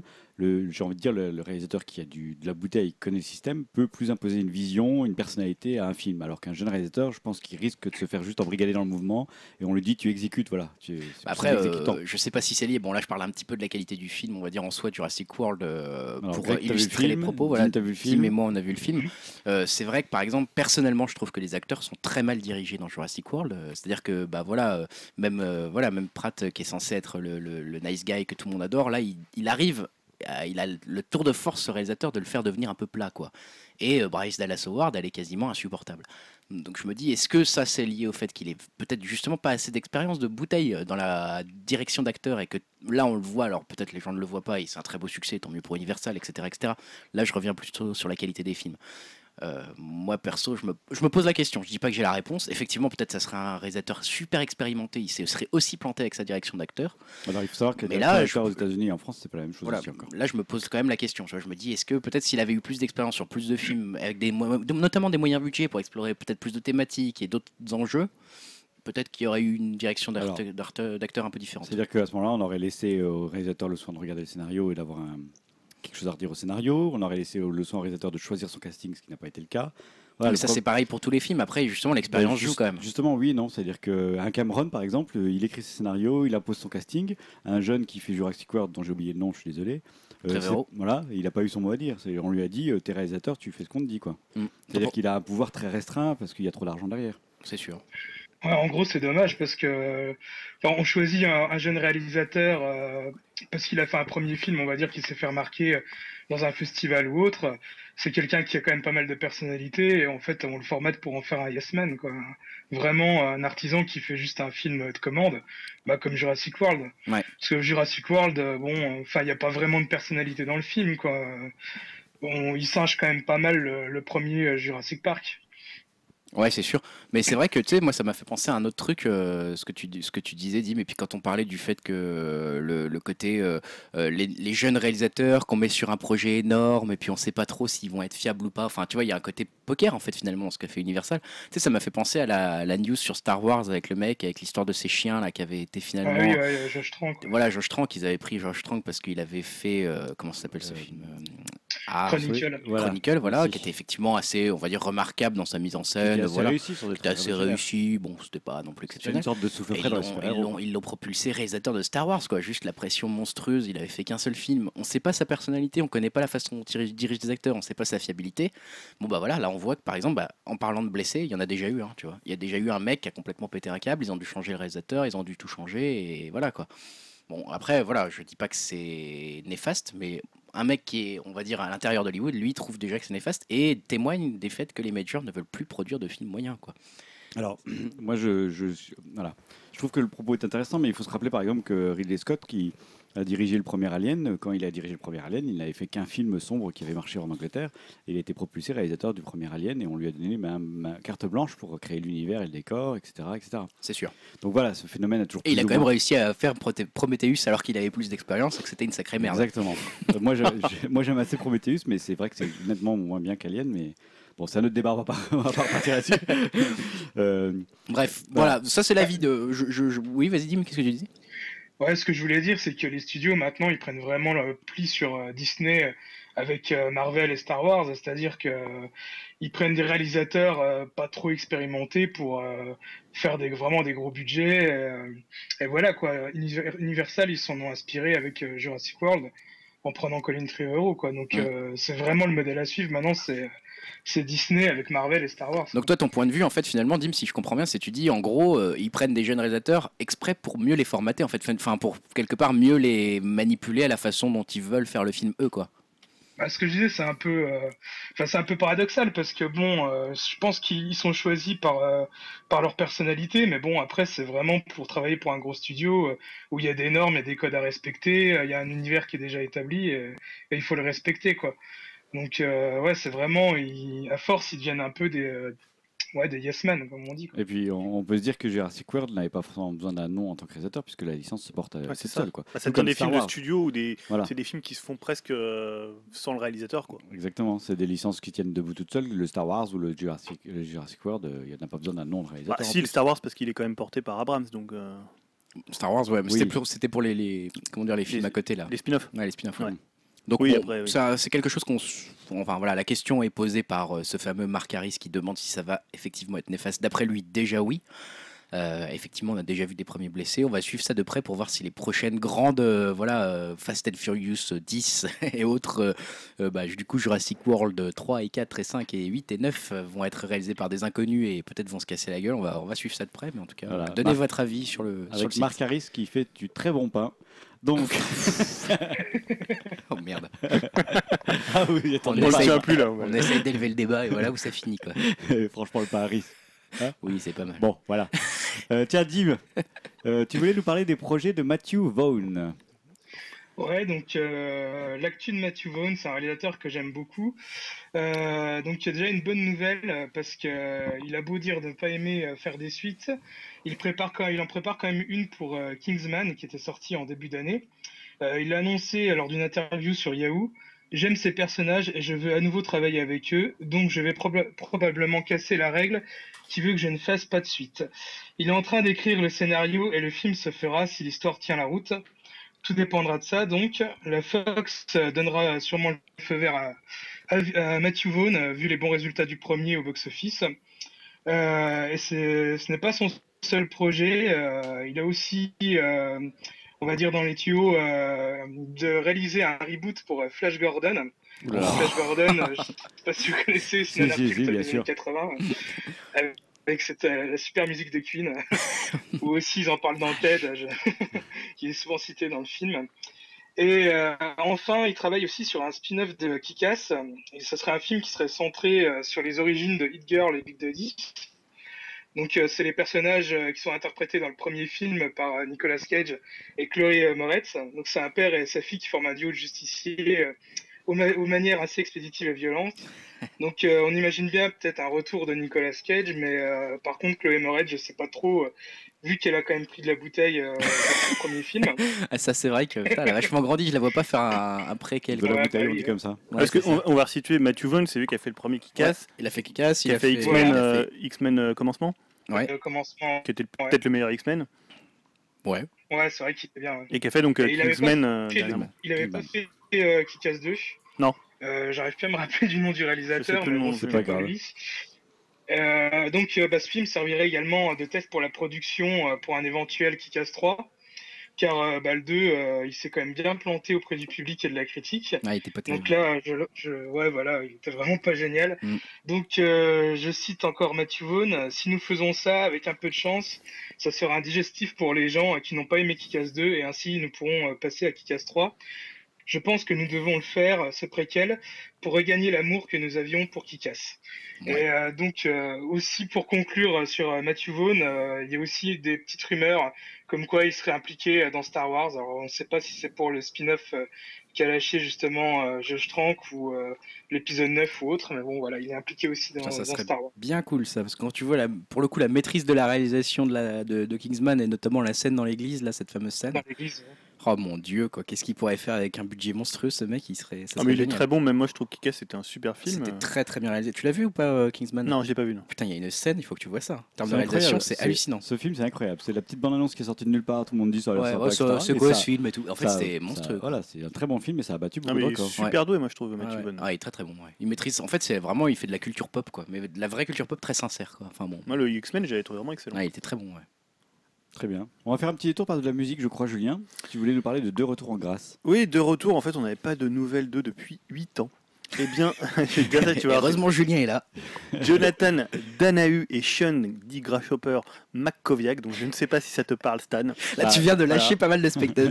C'est pour ça, je l'ai fait Je exprès suis avant de- parti faire je- pipi. Je ménage mes effets, donc je me dis, bah, Stan, il va me dire, mais qui c'est? Qui c'est? Et en fait, c'est les deux têtes pensantes de Mercury Rêve. Ah, bah oui. Bah, tu vois, je ne sais toujours pas ce que Oh, c'est. Stan, Stan, Stan et sa Je culture suis musicale légendaire et encore frappée. Voilà, donc euh, Mercury Rêve, pour resituer, Très, c'est un groupe culte de pop, on, ce qu'on va dire de la, une sorte de dream pop, donc pop rêveuse en français. je sais Ouais, si- électro dream pop. Voilà, et un peu de psychédélisme aussi, euh, qui était connu surtout pour un des, de leurs plus beaux disques, même peut-être le plus beau, qui est Deserter Songs, qui Magnifique. était album. paru en 98. Ils seront pas en exclus sur Apple Beats. eux. Oh, ils, sont, bah, ils ont fait quand même déjà pas mal d'albums. Non, c'est un groupe qui. C'est un groupe qui avait marqué un peu son underground, Ouais, ouais. underground, quoi. Ouais, Non, Ouais, Deserter Songs, euh, ouais, ça avait quand même beaucoup marqué à l'époque. hein. Ça avait fait une très Ouais. grosse sortie et ça avait euh, influencé beaucoup, beaucoup le style de pas mal d'autres groupes Ouais. après parce que ça avait euh, Alors, vraiment été que- un carton mondial. hein. Peut-être que si tu nous en parler tu- dans un conseil euh, une autre fois. Peut-être. Enfin, moi, je suis pas un méga fan du groupe. hein, je, je dois le reconnaître. Je trouve que cet album, c'est un super disque. C'est un très bon album. moi, je suis Après, pas fan de non plus. ont. Pas au euh, point de le conseiller, quoi. bon, Cet album-là, peut-être. Peut-être cet album-là, ouais, c'est un album quand même assez Bon, important. voir. Donc là, ils vont sortir un nouvel album qui s'appellera The Light in Me et qui sortira donc le 18 septembre. Donc il y a un premier single qui est déjà en écoute qui s'appelle The Queen of Swans. C'est pas mauvais, voilà, mais bon, je trouve qu'ils courent toujours après bah, cet album qui a fait leur succès, qui a vraiment défini leur son, une pop euh, comme ça très enluminée et en même temps très très claire. Enfin, c'est un son qui est euh, finalement. Tu as l'impression qu'il n'y a pas beaucoup d'instruments et Mm. en même temps c'est euh, hyper large. Enfin, c'est un album qui est c'est assez, extrêmement bien produit. atmosphérique, enfin, c'est assez spécial. De toute façon, il faut l'écouter, hein, Mercury Rêve, c'est Voilà. un peu descriptif. Deserter Songs, euh, pour ceux qui veulent l'écouter, euh, cet album-là. Très très bon album. Autre retour, moi qui pour le coup m'a encore davantage réjoui, c'est celui de Peaches. Donc Peaches, c'est la grande prêtresse électro-SM canadienne, euh, voilà que les gens connaissent peut-être pour Fuck the Pen Away. Si pour ceux qui ont vu, euh, c'était le film de euh, Sofia Coppola euh, avec Bill Murray. Ah, Euh, Lost in Ouais, Translation. quand, ils arrivent dans la boîte, euh, t'entends d'accord. the Pen Away. Voilà pour savoir situe un peu. Et elle n'avait pas fait d'album depuis 6 ans avec un excellent, moi j'avais trouvé très très bon, euh, I Feel Cream qui avait quelques influences un peu disco. Et elle va sortir un nouvel album le 25 septembre qui s'appellera Rub. Et on y entendra aussi bien donc Kim Gordon, Kim Gordon qui est une des de, regarde pas. hein. de Sonic Youth. Et on y entendra aussi Feist donc ça met un peu le, Oh, le bah, donc, spectre ouais, le spectre très large, là, musical hein. c'est assez large. Donc il y a déjà un premier excellent single qui s'appelle Light in Places. Et pour le coup je vous conseille le clip. Alors en fait en petit comité je vous conseille quand même de le regarder. Euh, parce que pour le décrire rapidement euh, si vous voulez la lumière euh, on voit pas vraiment ce qui éclaire la scène. Donc on voit une performeuse qui s'appelle Anpress Sta qui danse en fait sur un trapèze dans le noir. Et la lumière qui l'éclaire provient de ce qu'on appelle un butt plug Mmh. voilà, pour ceux qui savent ce qu'est un butt plug, Alors, qui est inséré, voilà, qui, qui est inséré où il se doit et qui émet des lasers colorés. Donc elle fait une performance et euh, donc le, Et les on est lasers. Peggy 13, hein, peut-être même Peggy 18. Ah, là, c'est Peggy que- 18. C'est ouais. Peggy 18, ça. Mais c'est. Peggy Tu as le droit- 70. Tu as le droit de dire les mots, Julien. Et voilà, un butt plug, je ne l'ai pas traduit, je ne sais pas comment, un plug anal. Plug hein, anal. Voilà, c'est ça. Tout simplement. Ah, c'est Voilà, pas un sapin qui- de Noël qu'il y avait sur la Concorde, là. Ça, ça, nous fera un bon hashtag pour faire de la pub sur Twitter. Ça. Hashtag plug anal. hashtag plug anal dans le podcast. Allez hop. Greg, t'as tout compris au marketing. Et pour le coup, et derrière, on entend donc les paroles de Peaches qui sont, euh, donc je vais là, je vais, les- je vais les traduire. euh, I've got, donc, I got light in places. euh, J'ai de la lumière à des endroits que tu ne pouvais même pas imaginer que ça pouvait s'illuminer. Et après, elle dit, donc là, je vais pas le traduire. So much beauty is coming out of my ass.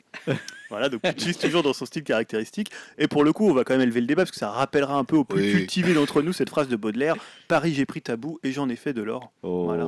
C'est un peu le même principe. hein. Donc Peaches qui a des problèmes de flatulence, apparemment? Donc il y a des problèmes de plug anal, hein, c'est un truc assez récurrent. euh, voilà, est- D'accord. Donc le morceau est très très bien, Peaches c'est vraiment une excellente artiste, euh, C'est bien, les gens très qui rentre dedans, moi j'aime beaucoup. Voilà, donc, euh, j'ai On va hâte mettre de- ça en fin, son- en fin de podcast. Soit on peut mettre ce morceau. euh, Bah voilà, tiens, donc, je euh, réfléchis d'un morceau qu'on peut mettre dans des deux groupes que tu as présenté. Oui, ou si tu vas parler d'autres groupes qui Oui, je vais reviennent aussi. voilà. Bah Greg, tu veux parler Restons dans la musique avec Je vais, Greg. je vais rester à la musique effectivement avec euh, les mois de septembre qui s'annoncent riches en émotions et en Les groupes, septembre. enfin le mois de septembre pardon, euh, puisqu'il y a New Order qui a confirmé dans un tweet du lundi 22 juin qu'ils ont annoncé voilà un nouvel album studio prévu pour le 25 septembre prochain, donc ça fait quand même 10 ans après leur dernier opus euh, Waiting for the Siren's Call. Euh, voilà, ce, ce dixième album va s'intituler Music Complete. Donc euh, voilà, hein, pour un petit rappel pour ceux qui, qui connaissent que vaguement New Order, bah, c'est un groupe qui a été créé quand même en 1980, ça ne rajeunit pas par les membres de Joy Division à la suite de la, de la mort bah, de, de Ian Curtis.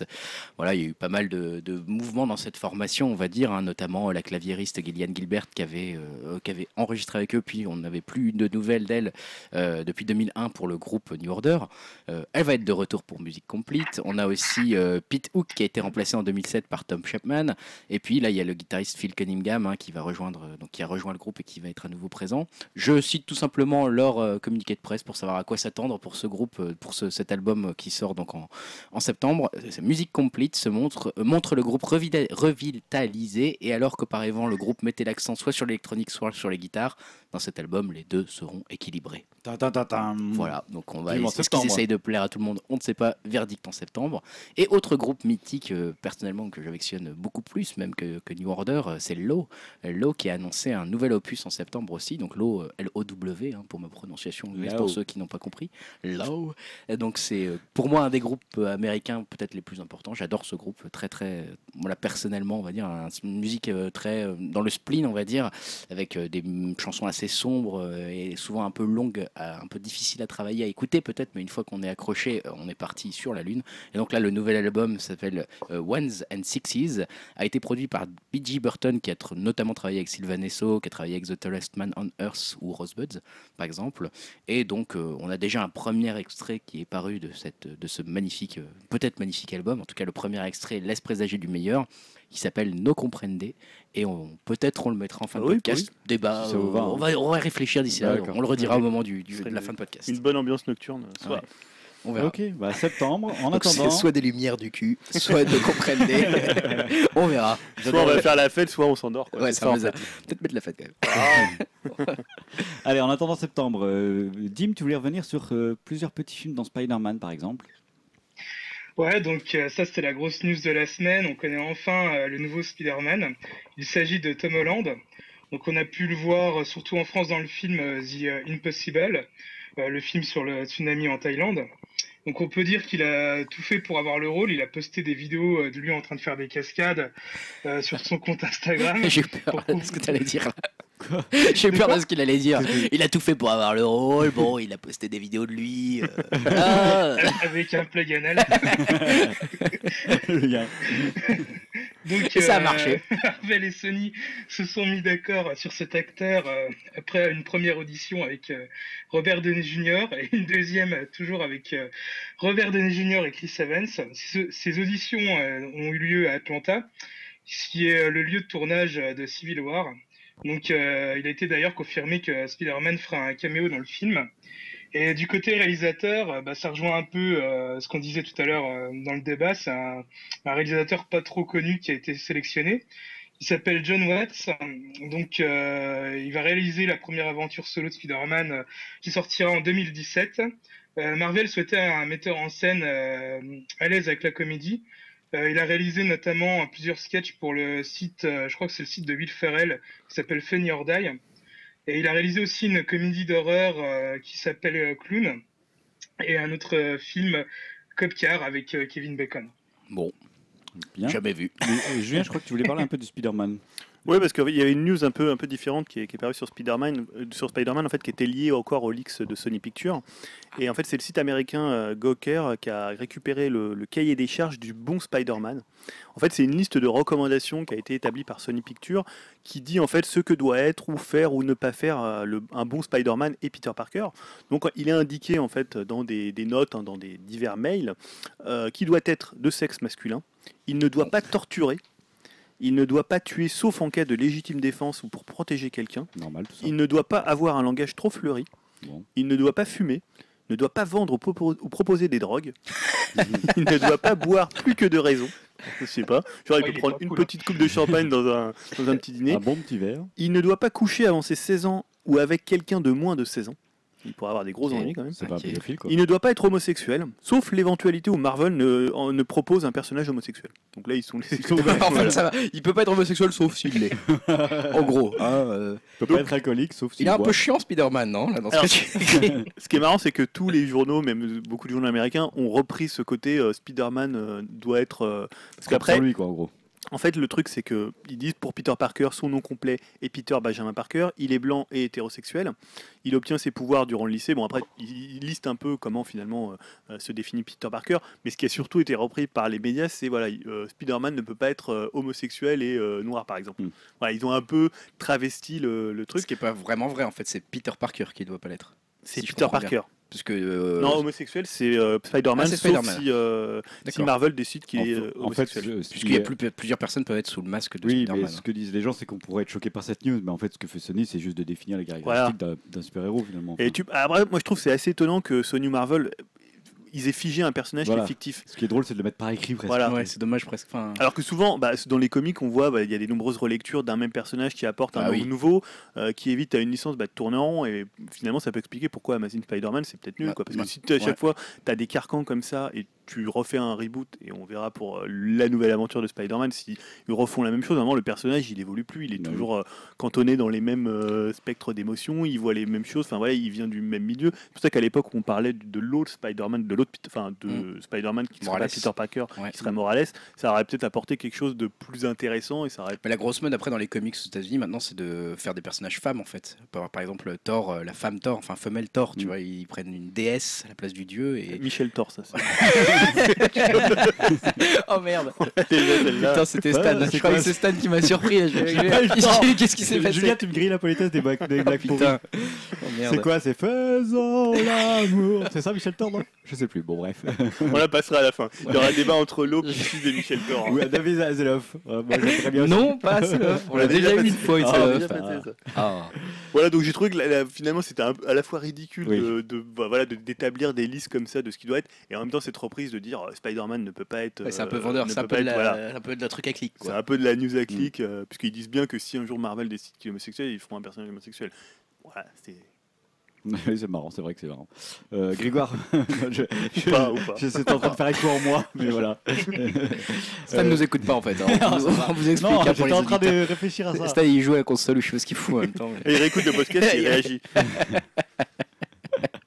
Bon, Grégoire, Oui. tu voulais nous parler de Better Call Walter White. Ouais, exactement, parce que T'as fait un mix entre vous l'avez, vous l'avez sans doute reconnu dans ce titre, euh, Better Call Saul et Walter White, le héros de Breaking Bad. Effectivement, c'est Vince Gilligan qui est derrière tout ça et ce, ce showrunner, donc le showrunner de Breaking Bad et de Better Call Saul, a déclaré ça serait formidable de voir Walter White dans Better Call Saul.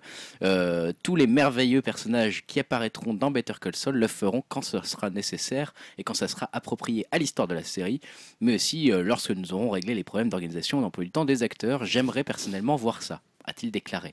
Donc ça sent bon quand même hein, pour voir Walter White dans Better Call Saul, ce qui serait quand même euh, assez À sympa. mon avis, c'est un passage obligatoire. hein. Tout dépend maintenant, effectivement, bah, ça, obligatoire, on ne sait pas, hein, on pourrait éluder la question, mais tout dépend de la volonté maintenant de la disponibilité, surtout de Brian Cranston, donc, qui jouait euh, Walter White, euh, et qui n'était pas, dans ses dernières déclarations, contre le fait de jouer dans la série. Donc tout ça est de très bon augure, tout ça sent très bon, puisque on va mélanger le meilleur et le meilleur pour faire du meilleur. Euh, pour l'instant, c'est vrai qu'il n'y a que seulement euh, Mike euh, Hermontrout, je ne sais jamais bien citer son nom, donc c'est le mec euh, qui est interprété par Jonathan Banks, l'ancien flic et agent secret à 16 heures. Il y a Tuco Salamanca qu'on avait revu, hein, le baron de la drogue, et donc Saul Goodman qui font partie des personnages de Breaking Bad qui sont dans Better Call Saul, mais ça va peut-être s'élargir. Par contre, ce qu'on sait déjà, c'est que ça ne se fera pas dans la saison 2. Il sera trop tôt pour voir Walter White dans l'évolution de, de, de- de Better Call Saul. Au moment où se passe Better Call Saul dans la saison 2, on sera, Walter White sera encore un sage père de famille euh, et prof de, de chimie. Donc, euh, justement, cette saison 2, elle est attendue pour début 2016 avec 13 nouveaux épisodes. Avec impatience. euh, Brian Cranston, il aime bien euh, ce personnage parce qu'il l'avait déjà repris euh, dans une pub Ouais. pour euh, une pharmacie. Et là, c'était le week-end dernier, je sais pas si vous avez vu, il y avait une vidéo euh, d'un concert électro et euh, dans la musique, il y avait des, des euh, reprises de paroles de Walter White. Et en fait, il y a eu une surprise où Brian Cran- Cranston est rentré sur scène et euh, il disait les paroles euh, sur scène, quoi, en live devant, Oh, le, devant le purée, public. Génial. Ah, le show de fou. C'était un peu les, c'était un peu l'émeute, c'était bien marrant. Tu quoi. m'étonnes. Il faisait bien le con sur scène en plus, c'est drôle. Ah, il a l'air d'être euh, vraiment, effectivement, quand tu dis ach- attaché à ce personnage, donc c'est vrai que ça serait cool de pouvoir le revoir euh, dans Better Call Saul. Quoi. Ouais. Surtout que c'est une très bonne série, effectivement, en plus. Donc, euh, voilà. Exactement. Dim, tu voulais nous parler de- d'Indépendance des deux? Ah. Ah. Ouais, voilà, donc, Les ouais, grands films, là, on parle grands films. C'est un film que t'attends beaucoup. Parlons de choses sérieuses, effectivement. C'est le prochain grand film à Oscar, d'après moi. Après Jurassic World. Voilà. Et Fast and Furious. Donc, donc il y a eu une conférence pour annoncer euh, le titre du film et les premières photos. Le film s'appellera Independence Day Résurgence.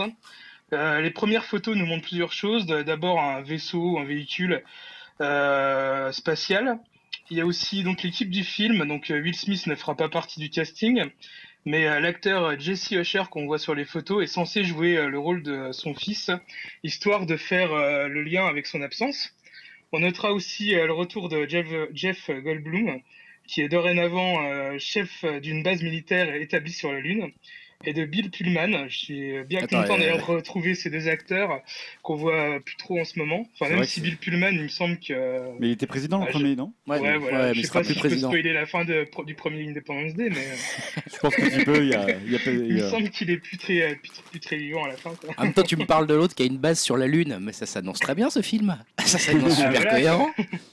Et donc on voit aussi sur les photos euh, Liam Hemsworth qui fait un pilote de jet, euh, Mecca Monroe qui fera un agent spécial et Charlotte Gainsbourg euh, qui a pas encore Charlotte annoncé son rôle. Gainsbourg. Ouais. Ouais. Elle fait un alien. C'est les Français, les aliens, c'est les Français. Ils vont lui mettre des Regardez, tentacules. il ne travaille que que 35 heures par semaine. Ils vont lui mettre des tentacules. Ah bah en même temps si on voit Antichrist on peut comprendre. Hein. Hein. donc il y a déjà aussi le, le résumé du film qui est sorti donc je vais vous le lire. Ah, attention. La, La Terre est menacée par une catastrophe d'une ampleur inimaginable. Pour la protéger, toutes les nations ont collaboré autour d'un programme de défense colossal exploitant la technologie extraterrestre récupérée. Mais rien ne peut nous préparer à la force de frappe sans précédent des aliens. Seule l'ingéniosité et le courage de quelques hommes et femmes peuvent sauver l'humanité de l'extinction. Voilà, Hmm. tout un programme. Oui, euh, quelques hommes le et femmes 24 juin 2016. américains. Le, le- le premier, c'était qui le réalisateur? C'était euh, Emmerich, non? Ouais, c'était Oui, Emmerich. Ouais, ouais, c'était Emmerich. déjà lui. Donc là, c'est encore Roland Emmerich. hein. Ah. Ça, Bon, ça annonce du lourd. Tant qu'à faire, autant si t'as aimé le premier. Comme Ah bah ouais, ouais, j'ai j'ai beaucoup aimé. Ça beaucoup. tu as fait peur là. T'as t'as vraiment cru hein. Eh, Bah, non, acting, mais- acting School euh, T'étais Studio. tout euh, jeune, t'aurais pu aimer. tu sais, dans ta jeunesse. Ah non, même tout jeune, j'ai pas aimé. c'est ça qui Il avait est- des goûts, monsieur, même tout jeune. Il avait des goûts. Non, j'avais pas trop de goût, mais c'est quand même pas terrible. Oh, Disons-le. t'avais pas trop de goût. Bah, quand Je on est petit. réfléchis, je réfléchis au merde. Je réfléchis au merde que t'aimais quand t'étais petit. Bibi Fock, oui, on va en reparler Ah, 10 ans stade. Allez, on apprend. Il y a des auditeurs qui nous Maintenant, écoutent. tu, avant tu aimais Bibi Fogg, maintenant tu aimes Dwayne Johnson. Oui, j'ai pas mal évolué, effectivement. Euh, Avant, j'aimais les phoques, maintenant, j'aime les catcheurs. Et donc, euh, après avoir affronté, effectivement, des séismes colossaux, euh, Dwayne The Rock Johnson s'apprête maintenant à cogner de très gros monstres, puisqu'il est attaché au projet d'adaptation de Rampage, la borne d'arcade culte des années 80. Donc à mon avis, euh, c'est sûr que ça va pas être dans la subtilité, hein, euh, puisqu'on va. Donc c'était un jeu vidéo qui permettait de contrôler des monstres géants, hein, un gorille, un lézard, un loup-garou, pour détruire des métropoles, des métropoles américaines et manger leurs habitants. Voilà, donc ça, ça va être adapté en film, et dedans, il y a Dwayne The Rock Johnson. ben, en fait, c'est Godzilla quoi. C'est peut-être un peu une sorte de Godzilla. En tout cas, ça sera un peu à nouveau un film catastrophe, hein, puisque ça sera à nouveau avec l'équipe des créateurs de San Andreas pour cette adaptation. Donc, euh, il faut voir ça. Le scénario sera, scénario entre guillemets, sera signé Ryan Engel, euh, qui avait euh, Il signé. a commencé le- au début du podcast et je crois qu'il va le finir à peu près vers la, la fin des news divertissement, c'est ça? C'est clair. Ryan, On avait une partie techno assez courte, hein. je précise. Ryan Engel avait, euh, avait signé euh, Non-Stop euh, avec Liam Neeson. C'était pas un mauvais film, hein, donc j'ai une grosse confiance hein, dans cette adaptation de Rampage. C'est une blague là? Euh, ouais, ouais, c'est une blague. Donc reste à trouver un, un réalisateur pour, Greg, euh, pour ce film. Ah, Mais En fait, ils, le- ils le font, c'est parce que Jurassic World il, marche quoi. ouais, tout. c'est du Oh les gars, il y a les, dinosaures, ça marche là. On va Ah, faire un Surtout, truc. surtout Rampage, c'était un jeu génial. C'est C'était ça un, qu'il faut dire. un très bon Je jeu. sais pas, je connais. T'as jamais vu C'est bien, le ce jeu nom, je Bah, connais c'est génial, fait. ouais. C'est tu détruisais. En fait, tu grimpais des immeubles, tu détruisais des trucs. Si tu connais, tu connais ça. C'est un peu aussi comme euh, King of Monsters sur, euh, sur Neo Geo, là, où tu incarnais des monstres, tu te tapais dessus, tu cassais des immeubles. Non, mais Rampage. Après, en film, Ah oui, l'adaptation du scénario, euh, Ça va nous donner le même film que Super Mario World. quoi. heureusement que. Je T'as vous autant rappelle qu'il y a d'intérêt. Tetris aussi qui est prévu. donc Ah, il y a voilà, Tetris, ouais, c'est vrai. Ouais, heureusement qu'il y a The Rock, quoi. Ça risque d'être un bon film du coup. Tetris en film. Bah, euh, il y a le Magnifique Pixel qui va sortir là, qui a l'air très C'est bien. pas pareil, ouais, c'est pas Euh, pareil. oh là là. Ouais. Bon, bref. Euh, Julien, tu veux nous parler de ton film culte Indie 4 Exactement. Oh, c'est pas vrai. Tu pouvais pas la sauter cette news, Stan C'est toi qui fais le fil. Non, je veux que Julien nous parle de Indie Non, 4. dans, dans un précédent upcast, j'avais parlé de la possi- d'un possible Indiana Attends, Jones 5. précédemment dans Upcast. On a, je, je, je noterai juste que Yao est de notre côté aussi. hein. Yao euh, Ouais. trouve que Indy 4 c'est de la merde. Donc pour l'instant, tu es tout seul dans les J'étais en commentaires. train de faire un flashback. Previously. Previously, Voilà, parce qu'il y a quelques, je crois que c'était même la sem- euh, il y a deux semaines, ou peut-être, euh, je sais pas si c'était le 15 ou le 14. En fait, je vous avais parlé d'un possible Indiana Jones 5 qui Ouais. prendrait la succession du brillant crâne de cristal. J'aime bien vous troller avec ça. Et en fait, ça venait de la bouche même de la productrice qui s'appelle Kathleen Kennedy. Et en fait, étonnamment, Frank Marshall, qui est le producteur de Jurassic World, de la saga Indiana Jones, et par ailleurs qui est le compagnon de Kathleen Kennedy, a dit exactement l'inverse, puisqu'il a déclaré ce sont des rumeurs, je veux dire qu'à ce jour il n'y a pas de discussion sur un Indiana Jones 5. Donc en fait, qui on croit Lui, sa femme? Ah, C'est un peu On bizarre. sait pas où elle met sa bouche, ça Voilà. temps. Oh, ouais. C'est que cette remarque N'importe quoi. Je vais couper ça au montage juste. Non, allez. mais- pas dire ça, on va avoir trop de soucis, le podcast va être arrêté. Ah, c'est clair là, tu il y a, il y a le FBI qui est arrive. juste, juste quand on allait arriver sur Deezer et Spotify, quoi, tu vois. Ouais, c'est mort là, on passe plus là. Donc, qui croire Donc, Frank Marshall ou Kathleen Kennedy cherchent-ils à brouiller les pistes? Peut-être qu'ils ont revu Indiana Jones 4, ils se sont dit on fera jamais mieux, donc on fera mieux finalement de pas en faire un 5. C'est le sommet de notre carrière, voilà, on a produit ce Ou alors on est sur une pente descendante, les gars, ça glisse trop. Arrêtons là. Donc voilà, c'est un peu étonnant d'avoir deux déclarations aussi contradictoires à deux semaines d'intervalle. De Ils doivent se poser la question, quoi, en gros. Ouais, ça sent mauvais quand même, je pense. Ah, je sais pas où il y, en a un- il y en a un, il veut pas dire ce que tu vois, ils sont en train de négocier les droits, tout ça, L'acteur. donc il dit pas trop que ça se fait. Ça sera Chris sinon- Pratt, hein, on le sait tous. Ouais. Donc voilà, ouais, c'était juste ça pour parler un peu d'Indiana Jones 4, le crâne de cristal, que je vais bientôt m'empresser de revoir. Ouais, t'es pas tout seul. C'est le seul qui a acheté le DVD. Dim, tu voulais nous parler d'une série que j'adore qui a été annulée apparemment. Hannibal. Ouais, donc une nouvelle bien triste. euh, NBC annule la série. Euh, le show est actuellement en cours de diffusion euh, avec sa saison 3. Bon, après, euh, rien d'étonnant à ça, parce que la série, elle est vraiment en chute libre euh, continue. Euh, le pilote de la, de la série avait séduit à l'époque euh, 4,36 millions de, de spectateurs outre-Atlantique. Et euh, là, le dernier épisode en date, il est à 1,7 million. Oula. Donc euh, voilà, Ouais, bien baissé. Euh, bah, espérons juste que la série soit sauvée, ce qui est possible. hein. On peut reprendre les exemples de, de Community ou de The Killing qui, a été, qui avait été récupéré.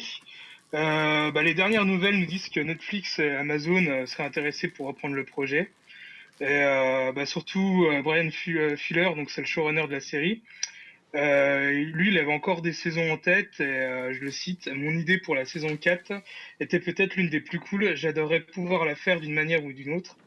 Et euh, donc pour lui, on a 50% de chance de revoir euh, Hannibal Lecter. Donc euh, voilà, quoi, on Ah, ça espère revoir euh, Matt Ouais. À la télé. Ça serait bien parce que c'est quand même une série ambitieuse et euh, C'est une série ouais. difficile d'accès quand même. difficile d'accès, mais ouais, vraiment ambitieuse, bien, bien, faite quoi, oui, oui. très très Ouais, bien. C'est même étonnant que ça passe sur un gros network américain. Je l'aurais plus vu sur, euh, sur une chaîne style Showtime ou euh, Ouais. AMC. Quoi. Carrément. Bon, Mm. si, j'espère que s'ils l'arrêtent à la fin de la saison 3, ils, auront, ils concluront la série quoi. Non, parce qu'en plus, justement, ils- apparemment, ils avaient envie de. Enfin, ils avaient encore beaucoup de choses à montrer, si tu vois ce que je veux dire, en gros. C'est ça que je crains en fait. c'est Mm. c'est Ouais, parce que là, ils, ils vont à peine attaquer, je crois, avec la saison euh, en cours de diffusion, euh, la partie Dragon Rouge. Quoi. Donc c'est vraiment le début C'est de tout l'histoire. début de hein. l'histoire Ouais. d'Hannibal. hein. Donc, euh, Ouais. on n'a même pas encore vu Clarisse et tout ça. C'était prévu pour les saisons 5 ou 6. euh, donc, euh, Quel dommage. Ouais. Bon, affaire à suivre. Grégoire, tu voulais parler du spin-off C'est un spin-off, c'est ça? Ouais. De Walking Dead? Bah oui, je peux. Oui, oui, c'est effectivement la série dont j'ai déjà pas mal parlé, euh, Fear the Fear the Walking Dead, euh, qui va, qui s'est dévoilé dans deux premiers extraits. Euh, donc le premier où on n'a pas grand chose à voir en fait. Enfin, on a, on voit Nick en fait, hein, donc qui est joué par Frank Dylan, qui court à peine habillé ou en train de s'habiller, visiblement très apeuré, court très vite. Donc soit il tombe nez à nez avec un zombie, soit il est pourchassé peut-être par des survivants, hein, puisqu'on sait depuis plusieurs saisons qu'effectivement, voilà, la, la série se dirige plutôt vers la peur des vivants que la peur des morts, hein, concrètement. Et puis la deuxième, euh, deuxième extrait qu'on a vu pour Fear the Walking Dead, bah, c'est Kim Dickens, donc euh, celle qui va jouer euh, Madison dans la série, qui n'arrive pas à croire en fait. Elle parle avec un de ses, un de ses élèves et elle n'arrive pas à croire, elle ne le croit pas sur les infos qui sont en train d'arriver sur Internet sur le fait qu'il y ait une des zombies plus ou moins qui arrivent sur, voilà, qui, qui seraient en train d'apparaître sur Terre. Donc euh, c'est euh, c'est intéressant de voir qu'on revient vraiment à l'origine de, de tout ça. Euh, donc ça sera centré, c'est une série Fear the Walking Dead qui sera centrée sur un père de famille qui va tenter d'éviter que sa famille devienne le repas des morts vivants. Donc c'est Cliff Curtis qui incarnera Travis, le prof divorcé qui a, qui a donc un fils. Alors euh, il est- il s'appelle Travis normalement, mais il y a certains sites francophones qui l'appellent Sean. Donc je ne sais pas si en son prénom. C'est va- la traduction voilà. française. Moi j'ai regardé sur IMDB. hein. Ma source c'est IMDB, donc normalement le personnage s'appelle Travis. Est-ce qu'il y a des sites qui sont mal, informés en, en France? Je ne sais pas. Donc euh, voilà, en tout cas, euh, pour moi c'est Travis. Bref, Kim Dickens sera Madison, donc qui joue une conseillère d'orientation qui travaille dans la même école que Travis, avec qui il y a une liaison. Euh, voilà, donc elle aussi, elle a un mauvais prénom sur les sites francophones, puisqu'elle elle est baptisée Nancy sur les sites francophones, alors que non, elle s'appelle Madison. Hein. Euh, c'est Frank Dylan, je l'ai dit, qui joue à Nick, hein, le fils de Nancy qui a des problèmes de drogue, donc c'est celui qui euh, il est interprété euh, par donc Frank Dylan, c'est celui qui jouait dans Harry Potter, qui jouait Voldemort jeune, voilà pour ceux qui connaissent. Et enfin, on a Alicia Debnam Carey qui va jouer Alyssa, la, fille de Madison, qui sera donc l'opposé de son frère, à savoir ambitieuse, qui ne rêve que d'une chose avant l'apocalypse zombie, à savoir quitter Los Angeles pour aller étudier à Berkeley. Donc il y a déjà deux saisons qui ont été commencées- commandées par AMC pour Fear the Walking Dead, et la première sera lancée en août, donc il reste plus longtemps à attendre avant d'en voir plus que ces deux courts trailers dont on n'a pas finalement appris tant de choses que ça. D'accord. Toi, t'as l'impression de la voir En espérant Je suis que assez impatient moins de chiant que la, la, la série mère. Quoi. Je crois qu'on même. Moi je la trouve chiante, mais je l'aime bien en fait. C'est un peu une série paradoxale pour moi. Donc, euh, La dernière saison, je sais pas si vous avez vu, mais ça se passe dans un Center Park ou je sais pas quoi. Center Park. On les voit faire du toboggan. euh. Non, c'est vrai que la Ouais, dernière saison, elle est un peu chiante. C'est un peu chiant, C'est mais. typiquement le genre de série qu'il faut regarder d'un coup, quoi. Bah, je sais pas, moi, en même temps, c'est les saisons les plus chiantes de, de Walking Dead que j'ai préférées. Par exemple, la saison 2, La saison qui 2. est la plus chiante. Oui, mais moi peut-être. j'ai bien aimé parce que je l'ai vu d'un coup et j'ai pas trouvé ça long. du oui, coup. je pense qu'il faut se les enchaîner parce que sinon, il n'y a Faut pas de. faire du big watching pour le coup. Ouais, du- ouais. Bing watching. Julien, tu voulais nous parler de Scorsese Prix Lumière. Ouais, c'est ma news dîner mondain. Pour la- pour la- Sortez les saucisses cocktails. pour laquelle j'aimerais bien un jingle. hein, euh, bah, Ah. tant ça devient récurrent. On m'a dit non moi tout à l'heure, alors on va te dire non. Et en plus, j'ai vu que c'était très suivi. J'ai vu les chiffres. et Il y a un pic d'explosion au moment de cette news. N'importe, on n'a pas les chiffres. Julien vous ment. Julien vous n'est que mensonge. Je vous spolie. Les gens partent juste en soirée après, donc ils attendent un peu cette, cette news. Voilà. Euh, en fait, on a appris que c'est Martin Scorsese qui recevra le prochain prix Lumière. Il lui sera remis lors du festival Lumière, forcément, qui se tiendra à Lyon et dans le Grand Lyon, puisque maintenant il y a Lyon et le Grand Lyon. hein, Même si Ah. je ne suis pas lyonnais, je peux le préciser. Et donc ce festival, euh, festival Lumière qui se, tiendra, qui se tiendra du lundi 12 au dimanche 18 octobre.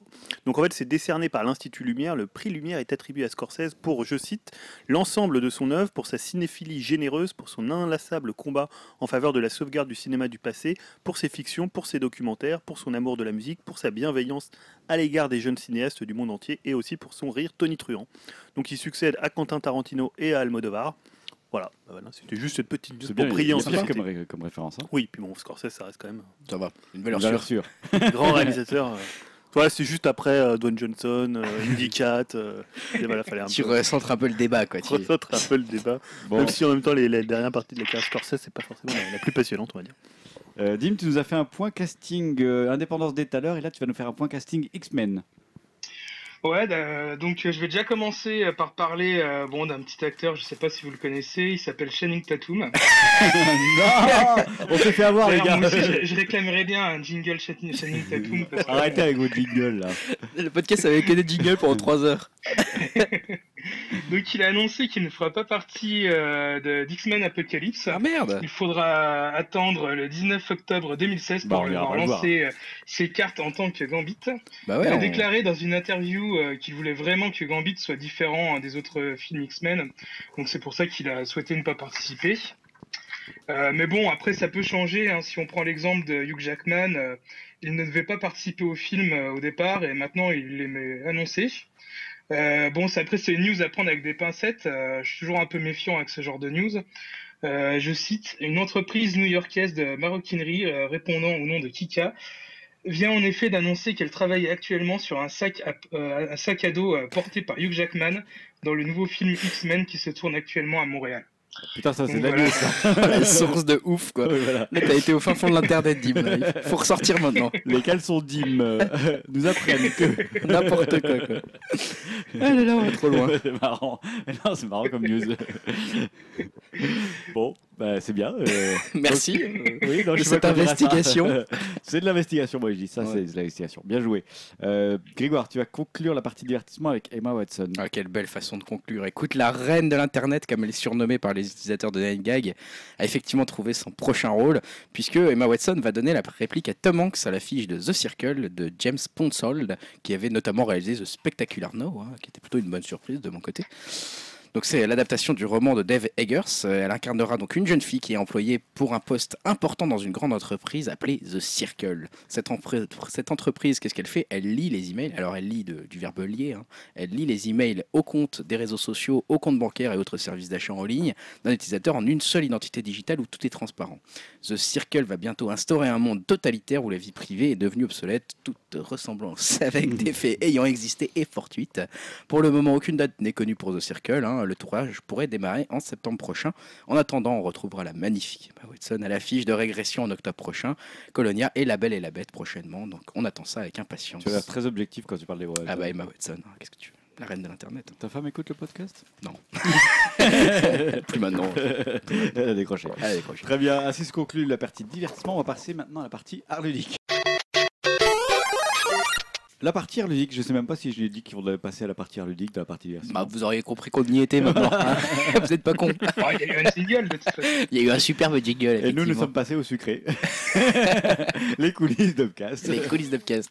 Là, on avait un grand débat à savoir s'il fallait prendre des muffins de Columbus ou des De Starbucks. Mais moi, je dis que c'est meilleur chez Columbus. mais Non, bon. c'est Starbucks, non les gars. Non, les le- gars. on parle des muffins seulement. Les muffins sont meilleurs chez Non, Starbucks ils sont plus aussi. moelleux chez Columbus. Ils sont très très bons là. Ils sont bons là. Même McCafé, c'était pas mal. Ah ouais. je Attends, un muffin frais de chez La Starbucks. troisième voie. Ouais, le mec café était bon. Ça Bon, du milieu. Bon, sinon, il y a un débat ou quoi? Il y a quelque chose qui se passe il y, ou- a, il y a un gros Alors, débat là. Je crois, Grégoire, tu voulais nous faire parler, ou nous par- nous parler déjà, de Kickstarter. Je voulais vous faire parler de, de Kickstarter, effectivement. Euh, je vais, je vais peut-être refaire encore un petit peu de contexte sur Kickstarter avec quelques titres récents, euh, notamment, ou plus ou moins récents, on va dire. Euh, parce que c'est vrai que les exemples de jeux vidéo financés par Kickstarter euh, sont un peu légion, commencent à être légion, notamment Bloodstained, par exemple, dont on parle pas mal en ce moment, développé par l'un des concepteurs historiques de la saga Castlevania, donc euh, Igarashi. Euh, voilà, euh, qui est, qui est presque un énième épisode de la série. Finalement, ça ressemble tellement que ça les, Bah, les- il c'est- faudra peut-être avoir des problèmes d'ailleurs avec Ouais, euh, ouais, Konami, hein. euh, limite, les droits euh, vont peut-être poser problème parce que c'est vrai que ça ressemble beaucoup. hein. On, on a une- un jeu d'aventure en vue de côté avec une héroïne qui se sert d'un fouet, en autre, entre autres, comme arme, des décors qui semblent s'orienter vers un style très gothique qu'on aurait déjà plus ou moins vu. Bref, en tout cas, ça évoque ce que, clairement ce que le créateur avait déjà fait par le passé. On dans les autres exemples de Kickstarter un peu récents, je parlerai aussi, euh, donc là ça date quand même de 2013, hein, le créateur de Megaman, Keiji Inafume, qui avait lancé un projet rappelant en tout point le design des personnages et euh, voilà de- des niveaux de, de Megaman. Alors, c'est l'un des créateurs de Megaman. Voilà. sinon, on va avoir beaucoup, effectivement, on va avoir effectivement. beaucoup de commentaires. T'as tout à fait raison de le préciser. Il se revendique lui-même comme le créateur, mais Voilà, bon, bon. l'histoire euh, retiendra peut-être autre chose. En tout cas, lui, il avait eu 4 millions de, de dollars qui avaient été récoltés en un mois à peu près pour son, pour son projet. Et puis là récemment, euh, je crois que c'est Stan qui en avait parlé des anciens employés de Rare hein, qui avaient lancé leur projet qui était un peu similaire à Banjo et Kazooie, euh, même très, très similaire, hein, qui s'appelait euh, Luca et Leili, si j'ai bien noté. Oui, j'avais vu les vidéos qui n'étaient pas très jolies d'ailleurs, mais bon. Bon, voilà, en tout cas, ça c'était un peu de, un peu de contexte pour les jeux Kickstarter. Et puis très récemment, dans ce contexte de jeux Kickstarter ou en train de se faire Kickstarter, bah, on a eu quand même Shenmue 3, hein, euh, la grosse annonce, une des grosses annonces du dernier E3, c'est encore tout chaud, euh, qui voilà, annoncé par Yu Suzuki, euh, qui a, qui a- qui a voulu opter lui-même pour financer son jeu Shenmue 3 sur la plateforme de crowdfunding Kickstarter. Et c'est vrai que rapidement, le succès a déjà été, on peut dire que c'est déjà un succès, hein, un succès au rendez-vous, puisque les 2 millions de dollars demandés pour son projet ont été récoltés en 9 heures chrono. Et il avait déjà dépassé les 3 millions de dollars au moment où je commençais à travailler cette news. Donc, euh, Ça stagne. Ça, commence à stagner. Ça commence à stagner, mais ça a été très rapide au début. Euh, mais c'est vrai que ce choix du financement de participatif de Kickstarter, notamment pour Shenmue 3, avait laissé un goût amer. hein. Moi-même, ma réaction avait été un peu mitigée lors de l'E3 et lors du débrief en disant tiens, c'est dommage, il est passé par Kickstarter.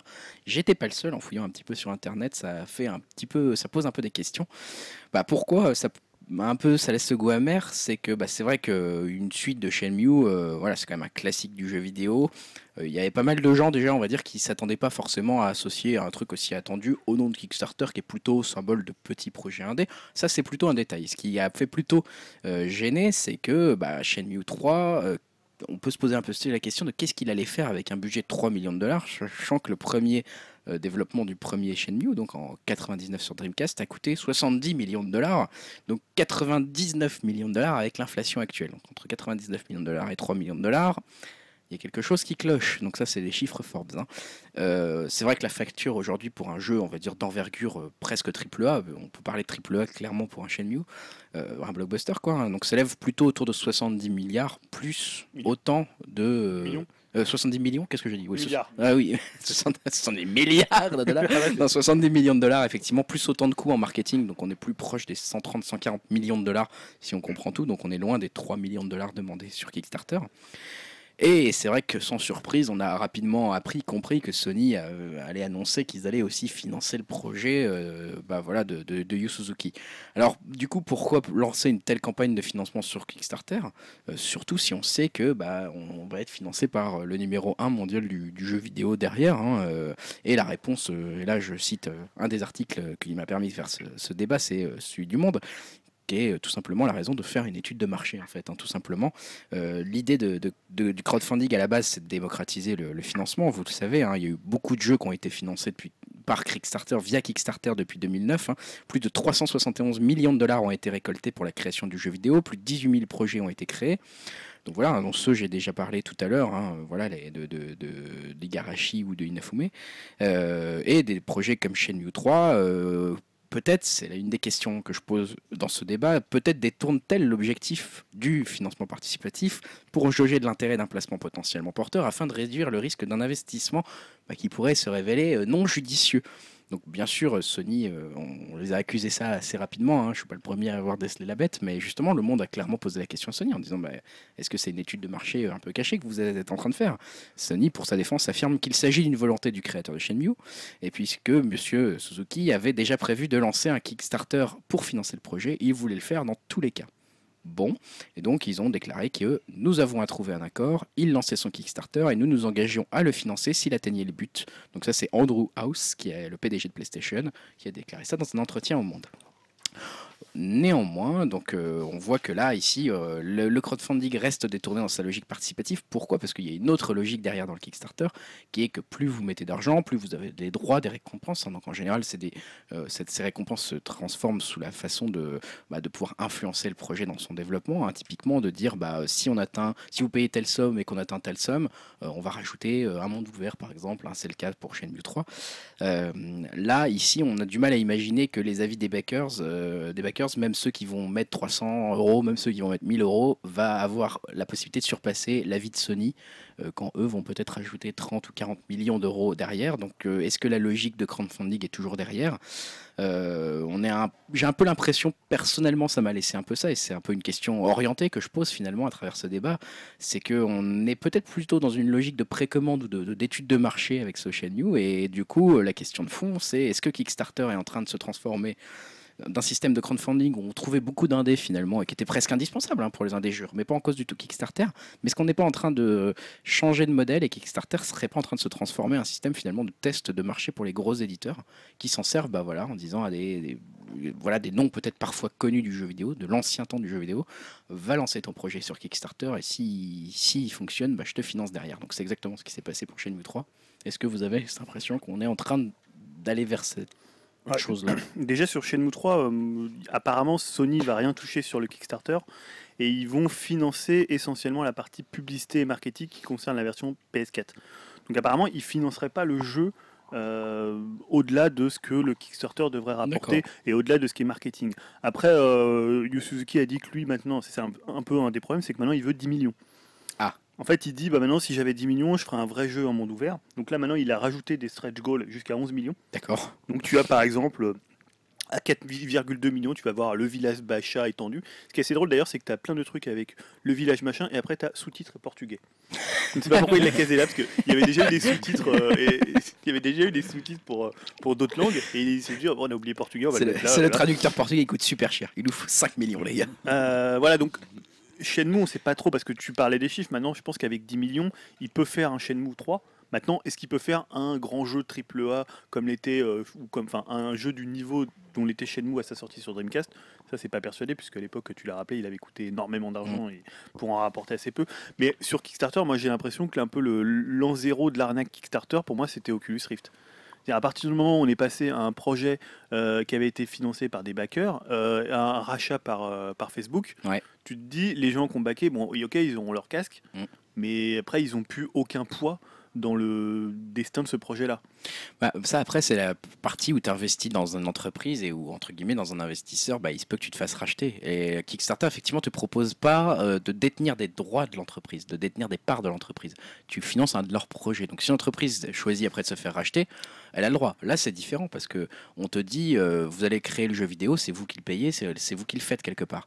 En fait, non, vous servez juste à, à montrer à un autre éditeur qu'il y a suffisamment de monde qui serait prêt à l'acheter pour que lui mette de l'argent dedans et qu'en fait c'est lui qui fasse le jeu vidéo derrière. C'est pas vous qui allez le faire. Vous, vous allez juste précommander votre jeu, quoi, en gros. Hein. et euh, tu parlais du, du Castlevania Beast. Finalement, apparemment, c'était juste un moyen de prouver euh, bah, aux éditeurs ou à ceux, enfin, ceux qui peuvent donner de l'argent que c'est viable, qu'il y a des gens qui sont intéressés Effectivement, par un, un, Castlevania en 2D, voilà, puisque maintenant il n'y en a plus forcément. Donc c'est comme tu sais, c'est simplement des tests marchés qui sont faits, le jeu il est déjà financé, ou alors après c'est pour assurer le marketing derrière, pour assurer la publicité, et les financements ils les ont déjà. Bah, c'est vrai que j'ai pris beaucoup, là j'ai beaucoup développé l'exemple de Shenmue 3 et la petite polémique parce que c'est très d'actualité, mais tu l'as très bien dit à l'instant, effectivement, Bloomstead, dont j'ai parlé précédemment, c'est exactement en fait la même logique, c'est-à-dire que le jeu demandait 500 000 dollars.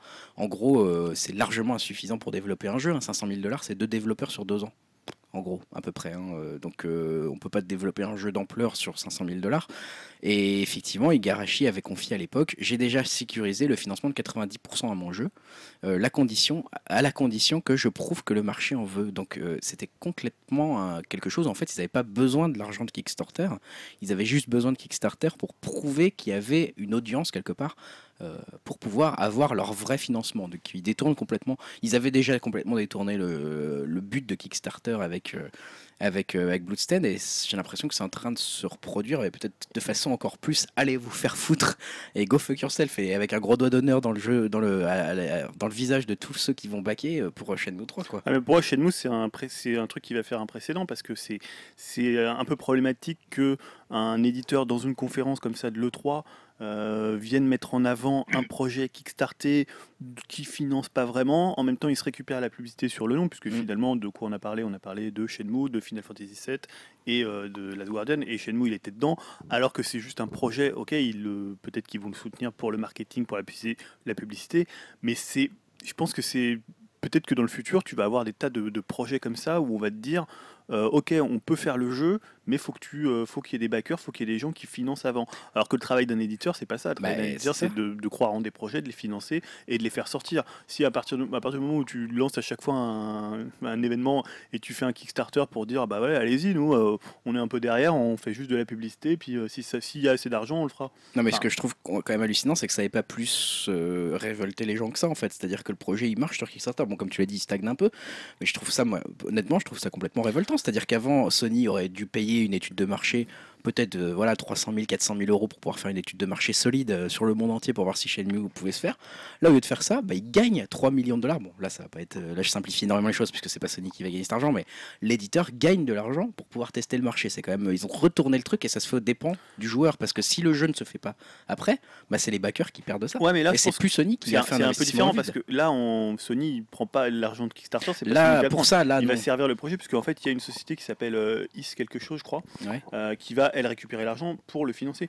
Là, Sony, ils sont simplement derrière en- à dire, bah voilà, profitez de notre conférence euh, euh, mondialement euh, célèbre pour dire, et puis finalement, ça fait de la pub pour la PS4 et on aide un peu Yu Suzuki. Mais, mais voilà, c'est pas du tout un travail d'éditeur, c'est juste un travail de publicité, de Mais placement, problème- un peu de placement Ouais. produit dans ma conf. Parce que moi, que Shenmue, il arrive par un Kickstarter, ça me dérange pas tellement. Moi Je- non plus, je suis très content. moi. D'ailleurs, c'était moi, je, je, je pensais jamais qu'un éditeur financerait Shenmue 3 parce que c'est un, un jeu qui a pas de public. On le voit d'ailleurs, il stack. C'est-à-dire que là, ils sont, c'est-à-dire que le- le- quand tu regardes le Kickstarter, c'est le Kickstarter où les gens ont donné le plus d'argent par backer. Ouais. Ça veut dire qu'en fait, il y a, il y a- il y a beaucoup- il y a quand même beaucoup de backers. Je crois qu'il y en a 50 Il y 000. a- Ouais, il y en a 50 000. à Mais ça veut dire que les gens, ils ont donné jusqu'à en moyenne 80 dollars, euh, Ah, ce qui est énorme pour un. Donc ça veut dire qu'il y a des gros gros fans, mais le jeu, il n'a pas une, une notoriété non plus euh, telle qu'il peut se passer comme ça. Et 11 millions, je vois pas comment il va les faire. Bah, 50 000 personnes, c'est pas un marché suffisant pour un triple A Ah en non. fait. Donc, euh, mais, mais derrière ça, moi je trouve quand même la logique elle est un peu dégueulasse quoi. C'est-à-dire que tu dis, parce que là oui, alors là l'exemple avec Sony est très particulier parce que Sony est à la fois distant mais en même temps un petit peu un pied dedans, c'est pas Ah, trop. sait pas trop, ouais. Euh, voilà. euh, après, est-ce que ça va pas inciter, tu vois, effectivement, comme tu le dis, c'est pas le travail d'un éditeur, mais est-ce que les éditeurs vont pas maintenant tout simplement se dire, bah attends, le jeu on va le foutre sur Kickstarter, Carrément, on fait pas de campagne de- marketing et de, puis moins, voilà. de prendre moins de risques, de gagner de l'argent assez Ouais, Du coup, euh, ça se retourne complètement pour les jeux, enfin sur le dos des joueurs qui payent quelque part leur étude de marché. Et si l'étude de marché ne se révèle qu'il n'y a pas d'intérêt pour le jeu, bah, c'est tout. Ils, Mais- ont pas, ils ont perdu. mais après, on l'a vu aussi, je crois que c'était Project Cars. euh, voilà, ils sont arrivés, ils ont kickstarté leur jeu, et puis après, ils ont trouvé un éditeur. Mm. Oui. Ou un distributeur. Après, voilà, tu, comme tu disais tout à l'heure, après, le, le- le type qui back, après, il a son produit, il a son jeu. Donc, finalement, le destin de, de la compagnie, de- du studio, de, finalement, ça lui importe assez peu. C'est. Mais je trouve qu'Oculus Rift, il y a peut-être des gens qui se sont sentis un peu. euh, Ah, il y a beaucoup de un ça peu fait un petit scandale. Ouais, ça fait un petit scandale à de se dire, ok, en plus, c'est Facebook qui rachète. euh, Mm. Voilà, c'était des sommes astronomiques. euh. Voilà, enfin, je trouve, moi je pense que ça peut créer un précédent pour euh, avec ce, avec cette histoire de Shenmue 3 où tu vas vraiment avoir, euh, tu sauras plus vraiment si les projets ils sont déjà, euh, Ouais, ils sont déjà financés. C'est juste un truc pour tirer un peu d'argent. euh. ouais, et puis ouais. Moi, je suis pas tant choqué que ça par euh, le, le, le cachet de La- 3 en fait. hein. ouais. Enfin, je peux comprendre que ça attire l'attention et qu'on se dise pas terrible, mais en fait, euh, ça me choque pas dans le sens où dès le début, ça- ils ont joué carte sur table. C'est-à-dire, ils ont pas mis en, kick- en Kickstarter et après Sony n'est pas apparu comme par magie en disant c'est bon, on- vous avez financé, maintenant on, on l'aide. C'est-à-dire dès le début, ils ont dit il y a un Kickstarter, si vous êtes intéressé, mettez de l'argent Et si on voit que vous êtes intéressé, on aide. euh, Mais c'est dégueulasse, c'est du chantage Non. de faire ça. Mais non, absolument pas. Moi, je vois pas où est le chantage. C'est juste. Mais parce que c'est pas le rôle d'un éditeur de faire ça, de dire Mais- aux joueurs prouvez-nous que vous êtes intéressés. C'est dire nous on, a, on croit au projet, on le fait. Non, ça veut dire que en gros, euh, Sony dit juste, bah voilà, c'est un jeu auquel on s'intéresserait pas si euh, on est sûr qu'il se vend pas, parce que Shenmue c'est une petite communauté, on n'a pas forcément envie de mettre des billes dedans. Donc si la communauté a les moyens de, de, de mettre des billes dedans par un Kickstarter, on soutient, mais sinon on soutient pas. C'est-à-dire mais que- Mais pour moi, si mais les c'est le règles, boulot d'un éditeur de Non, faire ça, de si mettre les- des billes dans un truc qui si peut-être va pas jeu- marcher. bah, si les règles du jeu dès le départ sont dites clairement, les gens qui ont mis de l'argent dans le Kickstarter, ils savent très bien ce qu'ils font. Ce qui est plus ambigu, c'est quand les règles tacites du Kickstarter sont, sont pas tenues. C'est-à-dire qu'au début, on, on pensait que le Kickstarter, c'était une relation privilégiée qui se faisait entre Voilà. le backer et la Il y a, société il y a qui... un peu conflit d'intérêt entre Voilà. le côté participatif de Kickstarter par les backers et le côté d'un éditeur qui pourrait euh, imposer ses idées euh, par rapport au Sauf jeu. que Kickstarter, c'est très clairement, comme tu le disais, Greg, tu ne mets pas d'argent de billes dans une société, tu mets de l'argent dans un projet que tu soutiens, mais l'argent peut venir d'autre part et euh, euh, c'est parmi les règles classiques. Quand Facebook a racheté Oculus Rift, moi je comprends que les gens étaient énervés, mais en même temps, ils, ils- ils savent très bien où mettre leur argent. C'est juste un projet de soutien. Tu, tu n'achètes pas une part de la société, tu n'as pas ton mot à dire, etc. Ouais, mais là, tu Tu- peux penser que si, comme Sony va faire le marketing et euh, la communication autour de la version PS4, ils pourraient très bien avoir leur avis à dire, je sais pas, s'il y a un personnage qui leur plaît pas, ils disent, je sais pas, ce personnage, on veut pas qu'il soit dedans. Alors que les, les backers, où il y a eu des solutions participatives pour dire, voilà, nous on aimerait bien qu'il y ait ci, qu'il y ait ça, ils ont discuté avec Suzuki, et il peut y avoir une sorte de conflit entre les gens qui ont investi et l'éditeur, je sais pas si on l'appelle éditeur ou le, celui qui promeut ou qui distribue ou qui je sais pas comment dire ils sont pas un nouveau truc. Ouais, c'est un nouveau Bah, truc. tu vois, Ouais. et, et finalement, qui, qui va être, qui va Voilà. faire euh, Shenmue est encore un cas un peu spécial parce que Shenmue c'est un univers très défini. Il y a déjà eu deux, deux, deux jeux et là c'est la suite des deux, des deux. Donc il n'y a rien à voir de révolutionnaire en plus ou en moins, j'imagine, qui vont faire la continuité de la chose. Surtout que c'est un jeu tellement ancré dans l'histoire du jeu vidéo pour certaines personnes qui vont être obligées de suivre un peu le mouvement des deux précédents. Mais moi, j'arrive pas à comprendre la position de Sony. Tu vois, je me dis, c'est quoi leur. clair, Ils sont là, ils disent, ouais, on l'aime bien, Yu Suzuki, il est cool, euh, il nous fait de, de la peine. je, je pense que avec son Shenmue qui tu l'as dit. Non, euh, mais je pense que tu l'as dit. C'est un gros coup de pub. C'est Ouais. le buzz sur le 3. euh, qu'il Moi leur après, fallait. euh, après ce que tu as dit Stan, moi je reste en désaccord par contre. hein. Sur le côté, euh, l'éditeur, euh, c'est transparent pour tout le monde. Il dit bah s'il y a des gens qui achètent, moi je, je soutiens, mais s'il y a personne qui achète, je soutiens pas. Bah. Pour moi, ce n'est pas le rôle de Sony de faire ça. Et dans ce cas, tu peux dire ça sur tous les jeux vidéo. Quoi. Mais à ce moment-là, tu critiques toutes les grosses maisons de production musicale. Euh, Un artiste qui commence à marcher, bah, du coup, elle a un contrat qui est signé avec Universal. À ce moment-là, tu dis, bah, Universal, c'est des gros enfoirés. Ils Mais soutiennent là, ils que connaissent marchent. Shenmue, ils savaient déjà qu'il y avait. Enfin, je veux dire, euh, Non, je, justement, moi je, je je suis un peu un noob dans le monde du jeu vidéo. J'ai joué Shenmue et tout. Shenmue, je- je- ça a- je- ça a je- juste une aura, ça n'a pas de public, c'est ça la oui, mais, mais tout le monde le sait. Et ça, Sony, ils le savent aussi bien que nous. Oui, mais en Donc, fait, ils, euh, sont, ils, sont- ils se payent juste l'aura de Shenmue. Ils Bah, veulent pas mettre de euh, billes Oui, mais voilà. justement, ils se la payent pas. Ils la laissent payer aux autres. Non, ils payent, ils payent, du coup, ils payent une partie Eux, de ils la se pub. mettent de la pub dessus. Voilà, bah oui. Mais donc euh, ils profitent quelque part d'un truc que des gens vont payer via le Kickstarter pour se le récupérer eux en disant bah oui regardez nous on fait de la pub dessus tu vois. Et moi je trouve que s'ils avaient voulu prendre un risque ils auraient pu dire allez voir Suzuki et lui dire bah nous on te le finance ton jeu. Et là c'est à ça que ça sert un éditeur c'est à prendre un risque en disant ton jeu vidéo on y croit on te le développe pas tiens ton jeu vidéo va voir le tester Kickstarter peut-être que s'il marche on te le financera. Je trouve ça dégueulasse enfin moi je trouve ça vraiment dégueulasse quoi. Bon après je suis perso peut-être un peu naïf mais je trouve que c'est vraiment violent en plus de le dire comme ça aux gens quoi. Sony ils l'assument quoi. Ils disent ouais ouais. Bah euh, oui, Enfin bah. bon là ils l'assument pas parce qu'ils disent non non on n'a pas fait ça pour ça mais clair quelque part comme tu l'as dit sur la scène de le, de, le- de l'E3 c'était très gênant moi j'ai trouvé quoi. C'est genre regardez il y a un Kickstarter donc si vous voulez aller payer allez-y hein. Payez bien. Nous on prendra le jeu et après on le fera. Tu vois il y a un côté genre euh, ouais faites-nous Ah votre ouais, étude de marché. Moi, j'ai trouvé ça, j'étais obligé d'être un peu mal à l'aise par rapport à ça. Quoi. Mais clairement. Parce que d'un côté, tu as, ce truc, euh, si moi je suis fan de Shenmue, j'ai fait les deux premiers sur Dreamcast, et donc forcément Shenmue 3 c'est un peu un fantasme de, de voir, et donc tu es content finalement euh, que ça arrive, mais en même temps tu te dis, mais pourquoi c'est présenté sur la conférence de Sony euh, euh, alors que c'est un Kickstarter enfin, Et, puisque ça, et puis en plus, tu te dis, est-ce que ça veut dire que si moi je vais pas payer, Sony le fera pas Enfin, tu vois, Sony va pas Ouais. faire sa pub. C'est pour ça que je disais tout à l'heure, c'est un peu du chantage. C'est-à-dire, allez payer, sinon vous l'aurez pas. Bah ouais, mais Sony, c'est à toi de faire ça avec tes jeux vidéo. Ouais, Enfin, c'était tu vois c'était étonnant d'avoir un point. non, mais c'était presque étonnant d'avoir un point Kickstarter à l'intérieur de la Ouais. conférence. ah, C'était très bizarre. Mais et ça, ça, ça va peut-être être de plus en plus le cas du coup, quoi. Bah, j'ai l'impression que dans le, le futur, ça va être ça. hein. Donc on- on n'a pas de, ouais, c'est pas très optimiste, Bah, hein, mais. Bah, oui, oui. Mais toi, ça, toi, t'as plus confiance quand même, Stan. J'ai l'impression. Enfin, t'as plus. euh, Non, c'est parce que Kickstarter, pour moi, c'est un système qu'on découvre un peu tous les jours encore. Il n'est pas arrivé à maturité, on ne sait pas très bien comment se servir, et il n'y a pas de limite et de contour prédéfinis de la chose. C'est-à-dire qu'il peut y avoir des petits indés qui ont vraiment besoin de Kickstarter. Ouais. Il y a beaucoup de, de boîtes qui, ont, qui présentent leur jeu sous forme de Kickstarter, qui ont déjà fait le jeu à 90%, et en fait, Mm. il leur reste un peu d'argent pour compléter, etc. Ouais, c'est vrai. Et voilà, donc Kickstarter, j'ai envie de dire, on découvre tous les jours ce qu'on peut en faire. Oui, il n'y a, pas de- y a pas de limite légale. Enfin, Là où, entre quand je dis que je suis guillemets, pas t'as choqué, c'est que pour moi, il y a- en fait, il n'y a pas vraiment de limite au Kickstarter. C'est Sony veut demander de l'argent aux, aux gens si les gens sont prêts à payer par avance pour un jeu en passant par Kickstarter. Est le problème? Comme tu disais, c'est des précommandes pour moi. Ouais, ouais. Ouais, ça va être intéressant de voir ce qui va se passer pour Shenmue 3 parce que euh, ils sont à, je crois, 4 millions à peu près. Euh, c'est jusqu'au Ça va se 18, finir, ouais. 18 juillet, je crois que Ça, le va- Kickstarter ça va se finir à termine. 6 millions. Le Quoi. seul truc qui pourrait être choquant de mon point de vue, c'est si euh, il arrive que euh, Sony abandonne Shenmue, laisse Shenmue, ou le délaisse, etc., au point que le jeu finalement se, tr- se trouve être un jeu médiocre et que ça n'arrive aboutit pas au bout de la logique parce que Sony finalement a laissé. Après, il y a un vrai risque. hein. Enfin, je veux dire, euh, là, euh, on parle euh, quand même, juste pour le revenir sur le budget, si disons il arrive à 6 millions ou 7 millions en étant assez optimiste, même plutôt.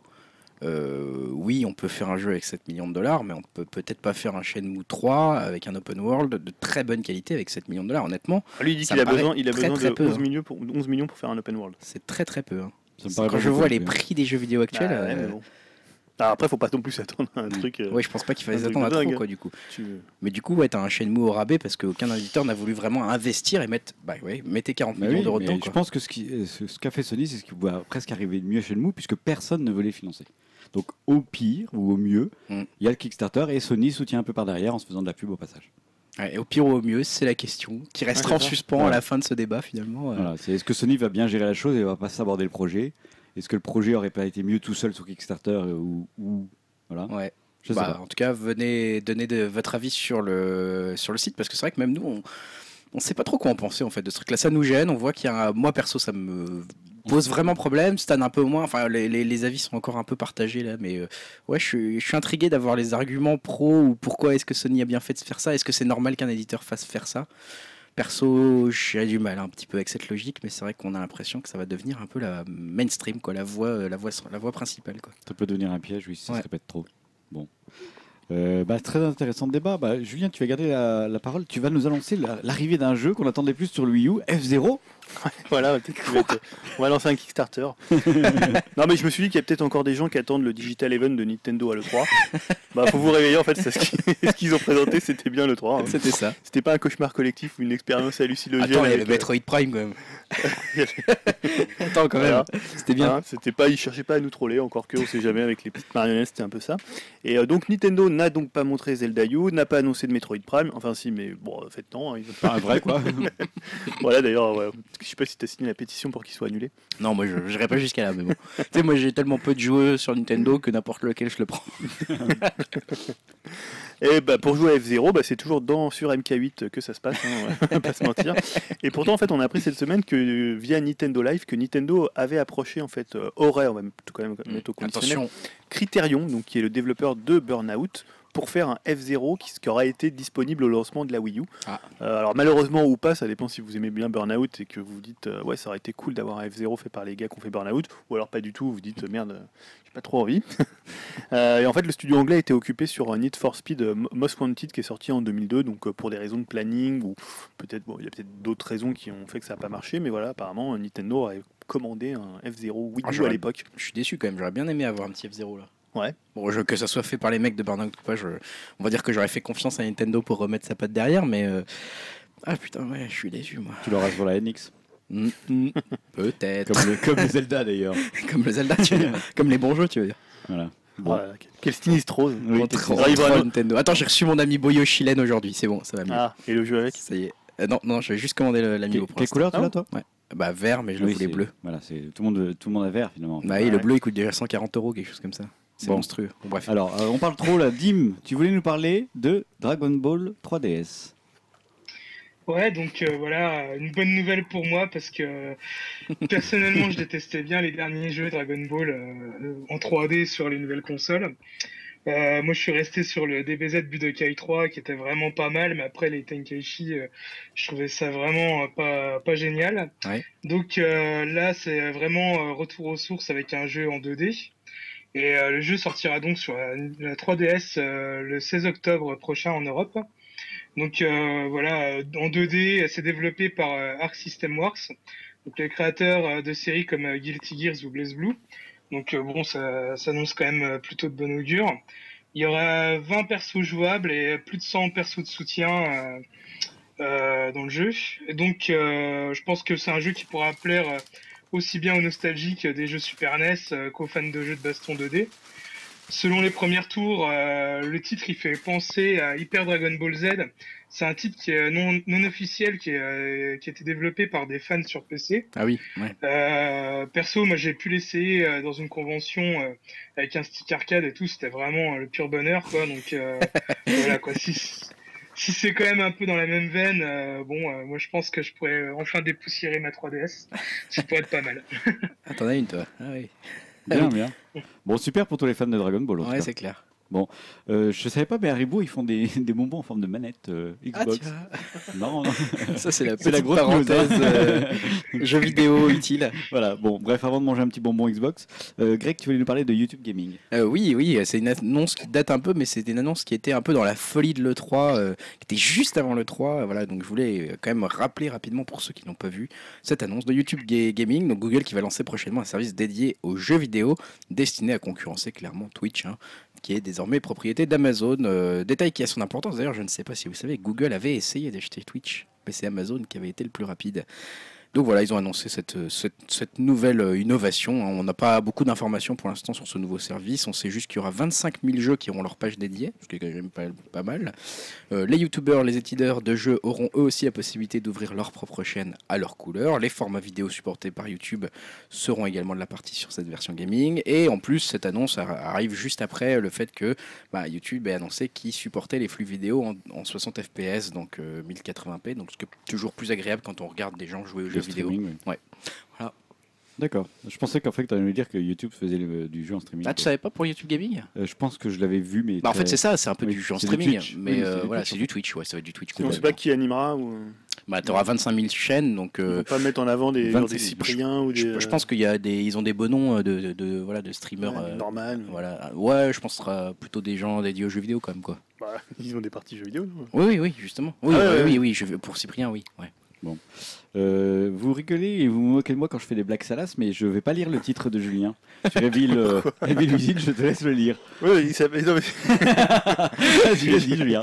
Evil Within ne bande plus sur console. Et voilà blague. Et c'est qui le Salas maintenant Non, parce qu'en fait, il y a une mise à jour assez étonnante pour euh, The Evil Within. Donc, The Evil Within, qu'est-ce que c'est? C'est le survival horror de Shinji Mikami euh, que j'avais bien apprécié. nous avais fait un conseil euh, Dans le assez numéro magnifique, assez complet. Ouais, c'est le gentil de.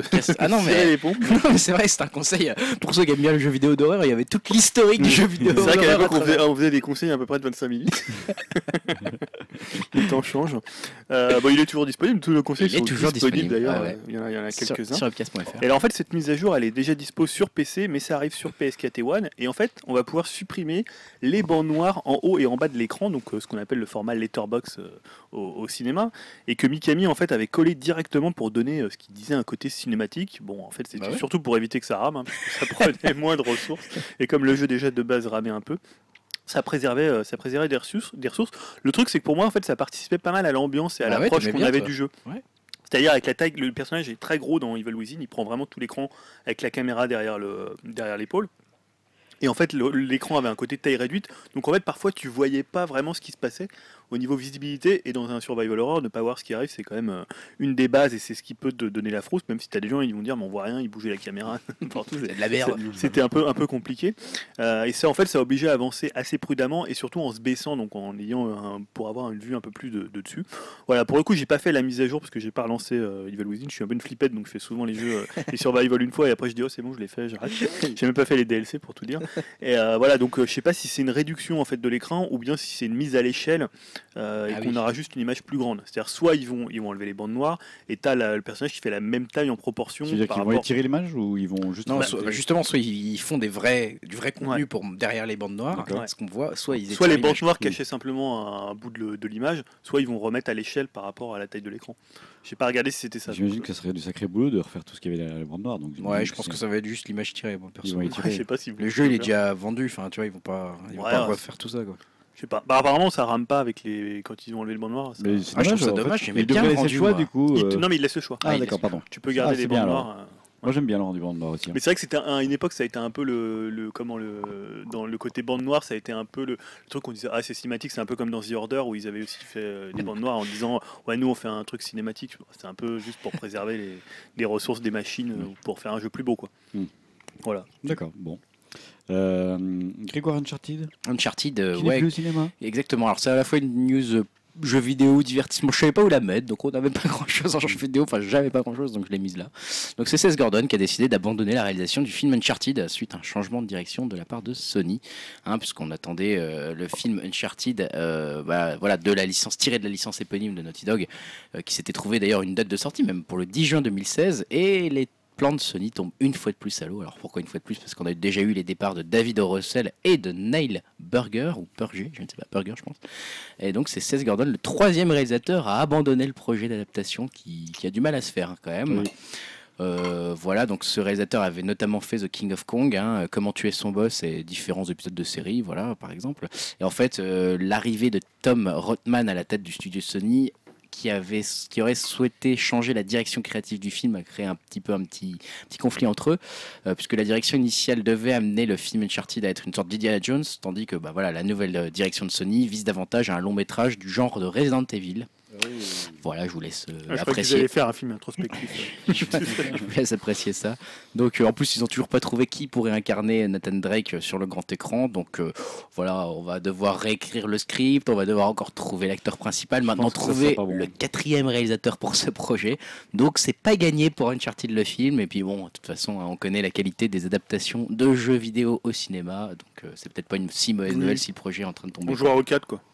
On jouera au 4, ça serait pas mal. Mais peut-être qu'Assassin's Creed va changer ça au niveau adaptation. Oui, c'est vrai, avec Marion Cotillard et Michael Fassbender. Voilà, Fassbender quand même. Ouais, c'est des gros noms là pour le coup, j'avoue. Espérons qu'ils se plantent pas. Julien, tu veux nous parler de nouveaux modèles de console Ouais, en fait, euh, j'ai j'ai constaté qu'on était 75% de l'équipe de Upcast à ne pas posséder de PS4. Je me suis dit quand même, c'est pas très sérieux pour. Ah, euh, c'est Dim qui en possède une Voilà, il y a que Dim. Ouais, c'est moi. ouais. Moi j'ai une One, mais voilà. C'est lui le responsable. C'est lui. Je trouve c'est pas très sérieux. Hein.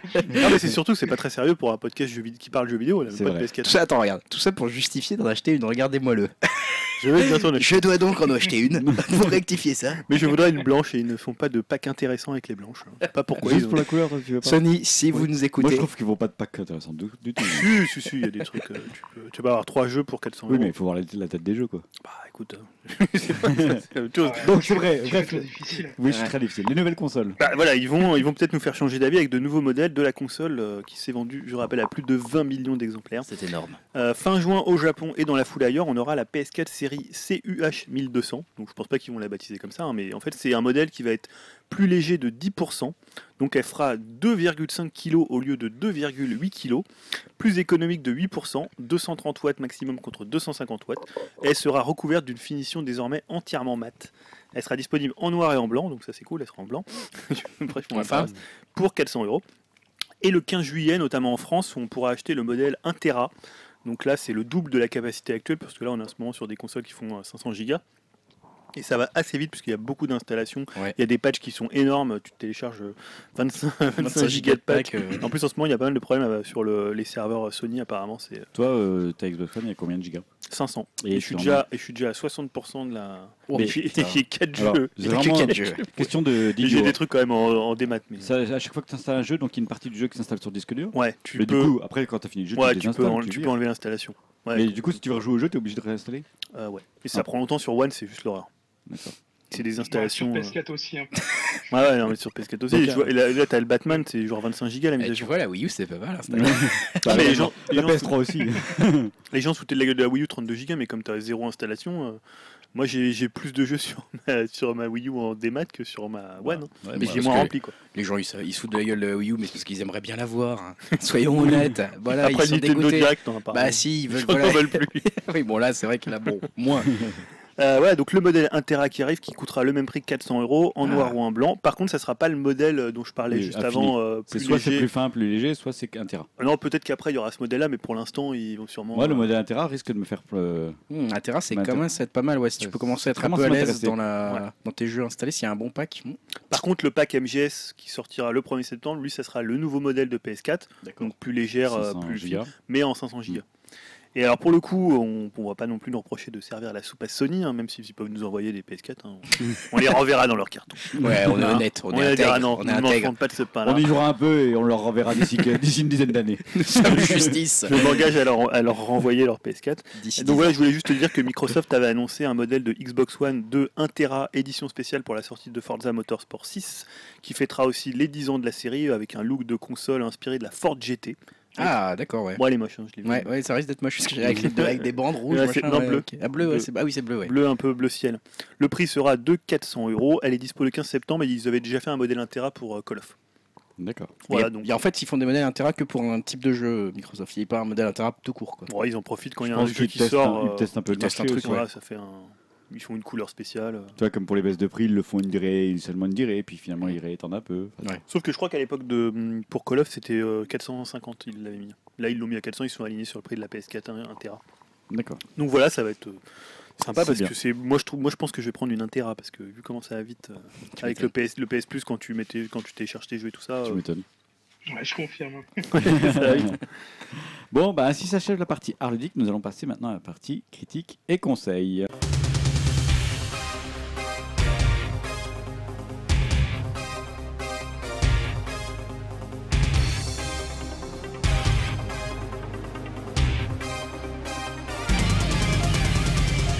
Partie de ce podcast, le parti conseil et critique. Alors Grégoire, est-ce que c'est un conseil ou c'est une critique ou c'est les deux?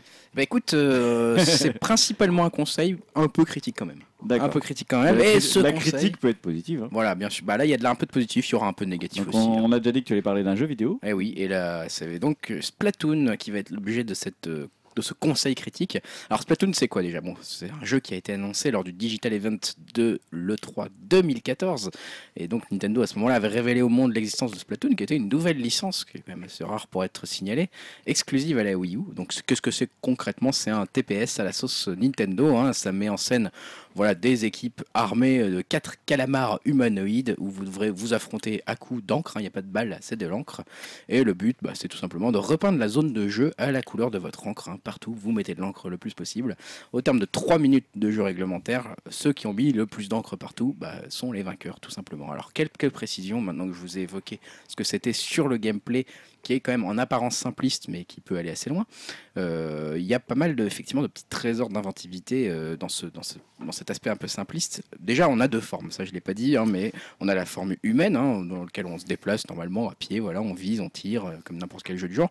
Et puis on a la forme calamar, hein, pour, euh, dès qu'on est sur une surface ancrée à sa propre couleur, on peut se transformer en calamar dedans et avancer dans cette surface beaucoup plus rapidement et recharger son arme par la même occasion. Euh, à côté de ça, tout contact avec la couleur qui n'est pas la vôtre, donc la couleur des adversaires, bah, vous fera perdre de la vie et vous entravera dans vos déplacements, donc vous aurez du mal à avancer. Donc euh, concrètement, ça va pousser à mettre votre peinture de façon relativement intelligente, votre encre, sur toute la zone du jeu. Euh, tout se joue sur votre écran de télé, mais en même temps, ça se joue sur votre mablette, puisque vous pouvez viser avec le gyroscope, donc euh, la, la- la captation des mouvements, on va dire. Et surtout, vous pouvez toucher l'écran tactile à n'importe quel moment pour rejoindre votre base ou vos camarades qui sont n'importe où sur la carte, hein, parce que vous n'êtes pas forcément au même endroit, ce qui peut ajouter une petite couche de stratégie à tout ça. Bon, euh, ici, moi, ma critique, mon conseil de ce jeu ne se base pas vraiment sur la partie solo, parce que euh, c'est pas le lieu, on va dire. Je vais parler principalement de la partie en ligne, qui est vraiment il y a une partie solo déjà, en fait. Il y a une partie solo dans le jeu. Euh, J'en parle pas, pas parce que euh, elle est nulle. Au contraire, elle est vraiment vraiment pas mal. En fait, elle est très surprenante. C'est une sorte de tuto.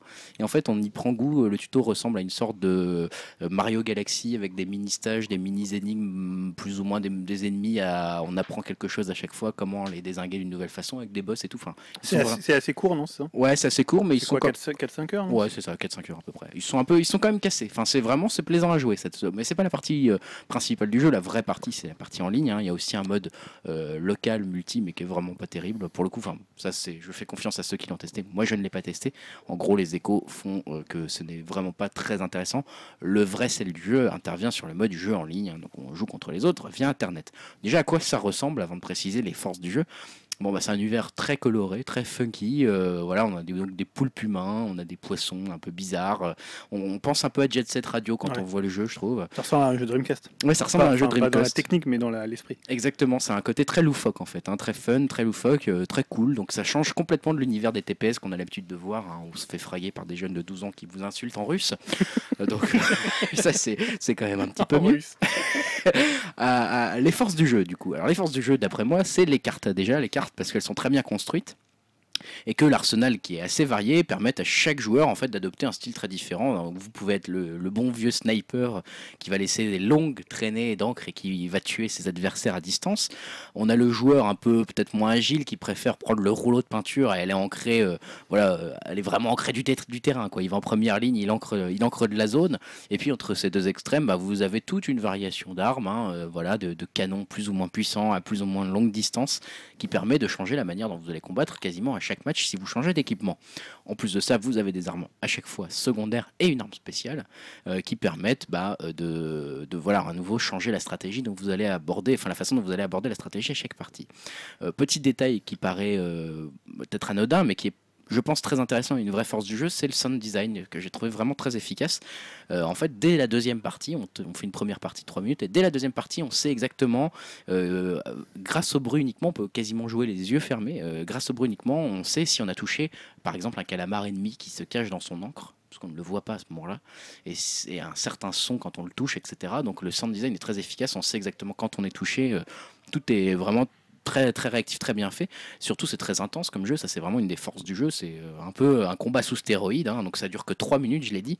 Donc, euh, moi, je trouve que c'est un format qui est pas mal. Alors, moi, je suis plutôt un joueur, comme on dirait, un joueur casu, hein, comme on les appelle.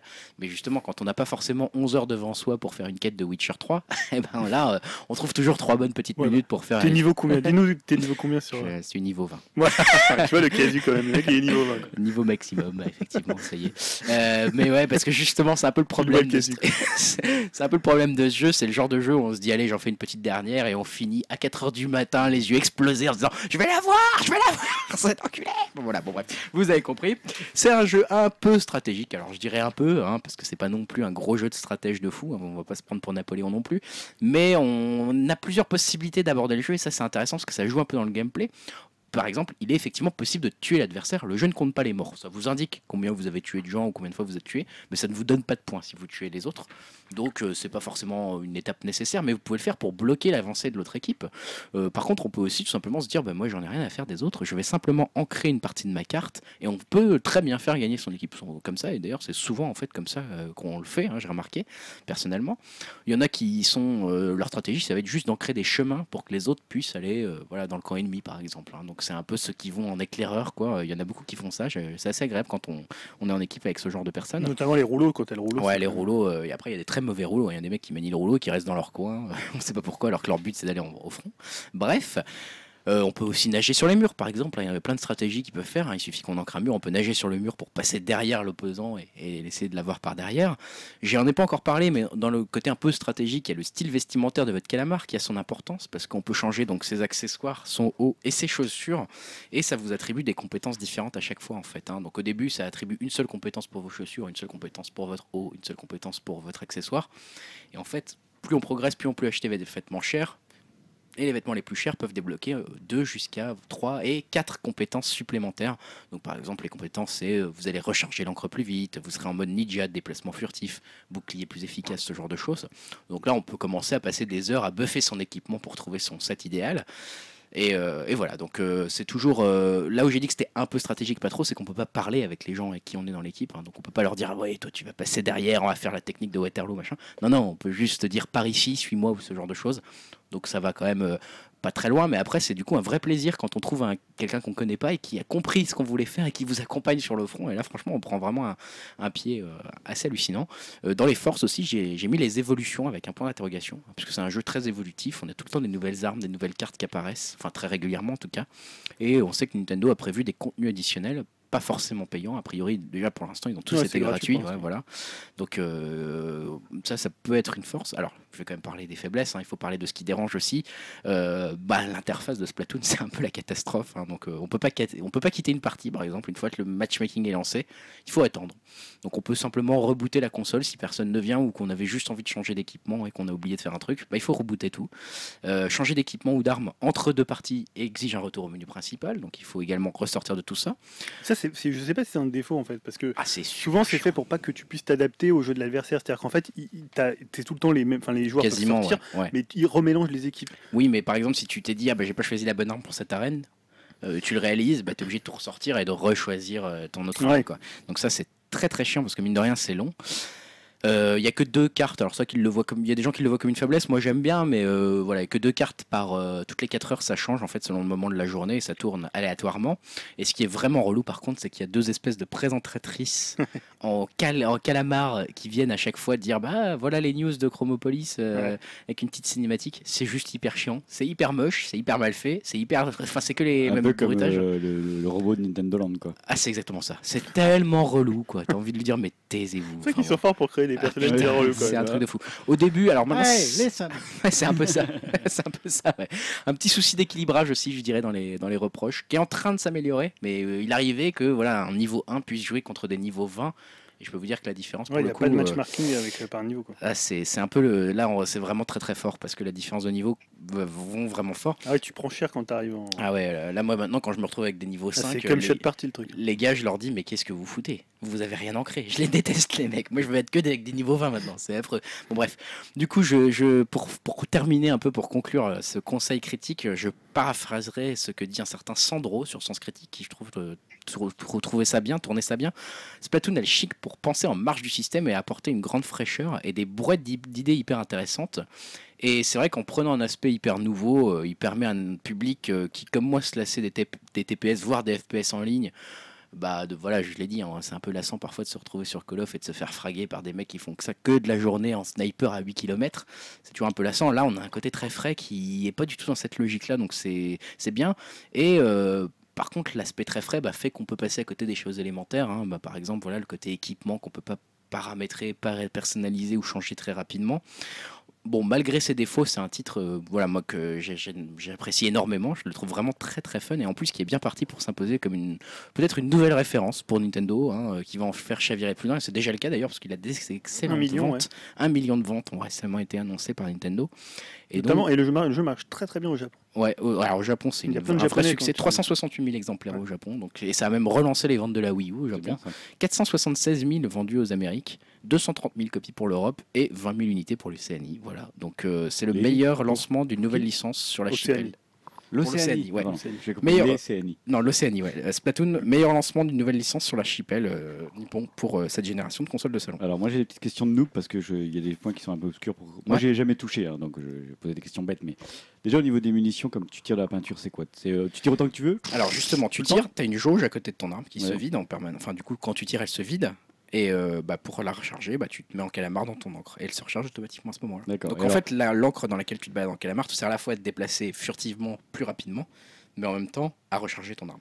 Donc, euh, mais alors, si, imagine que tu tires une petite tache au sol, si tu rentres avec ton calamar dedans, qu'est-ce que tu fais? Bah, elle se recharge. Non, et tu mais- peux avancer.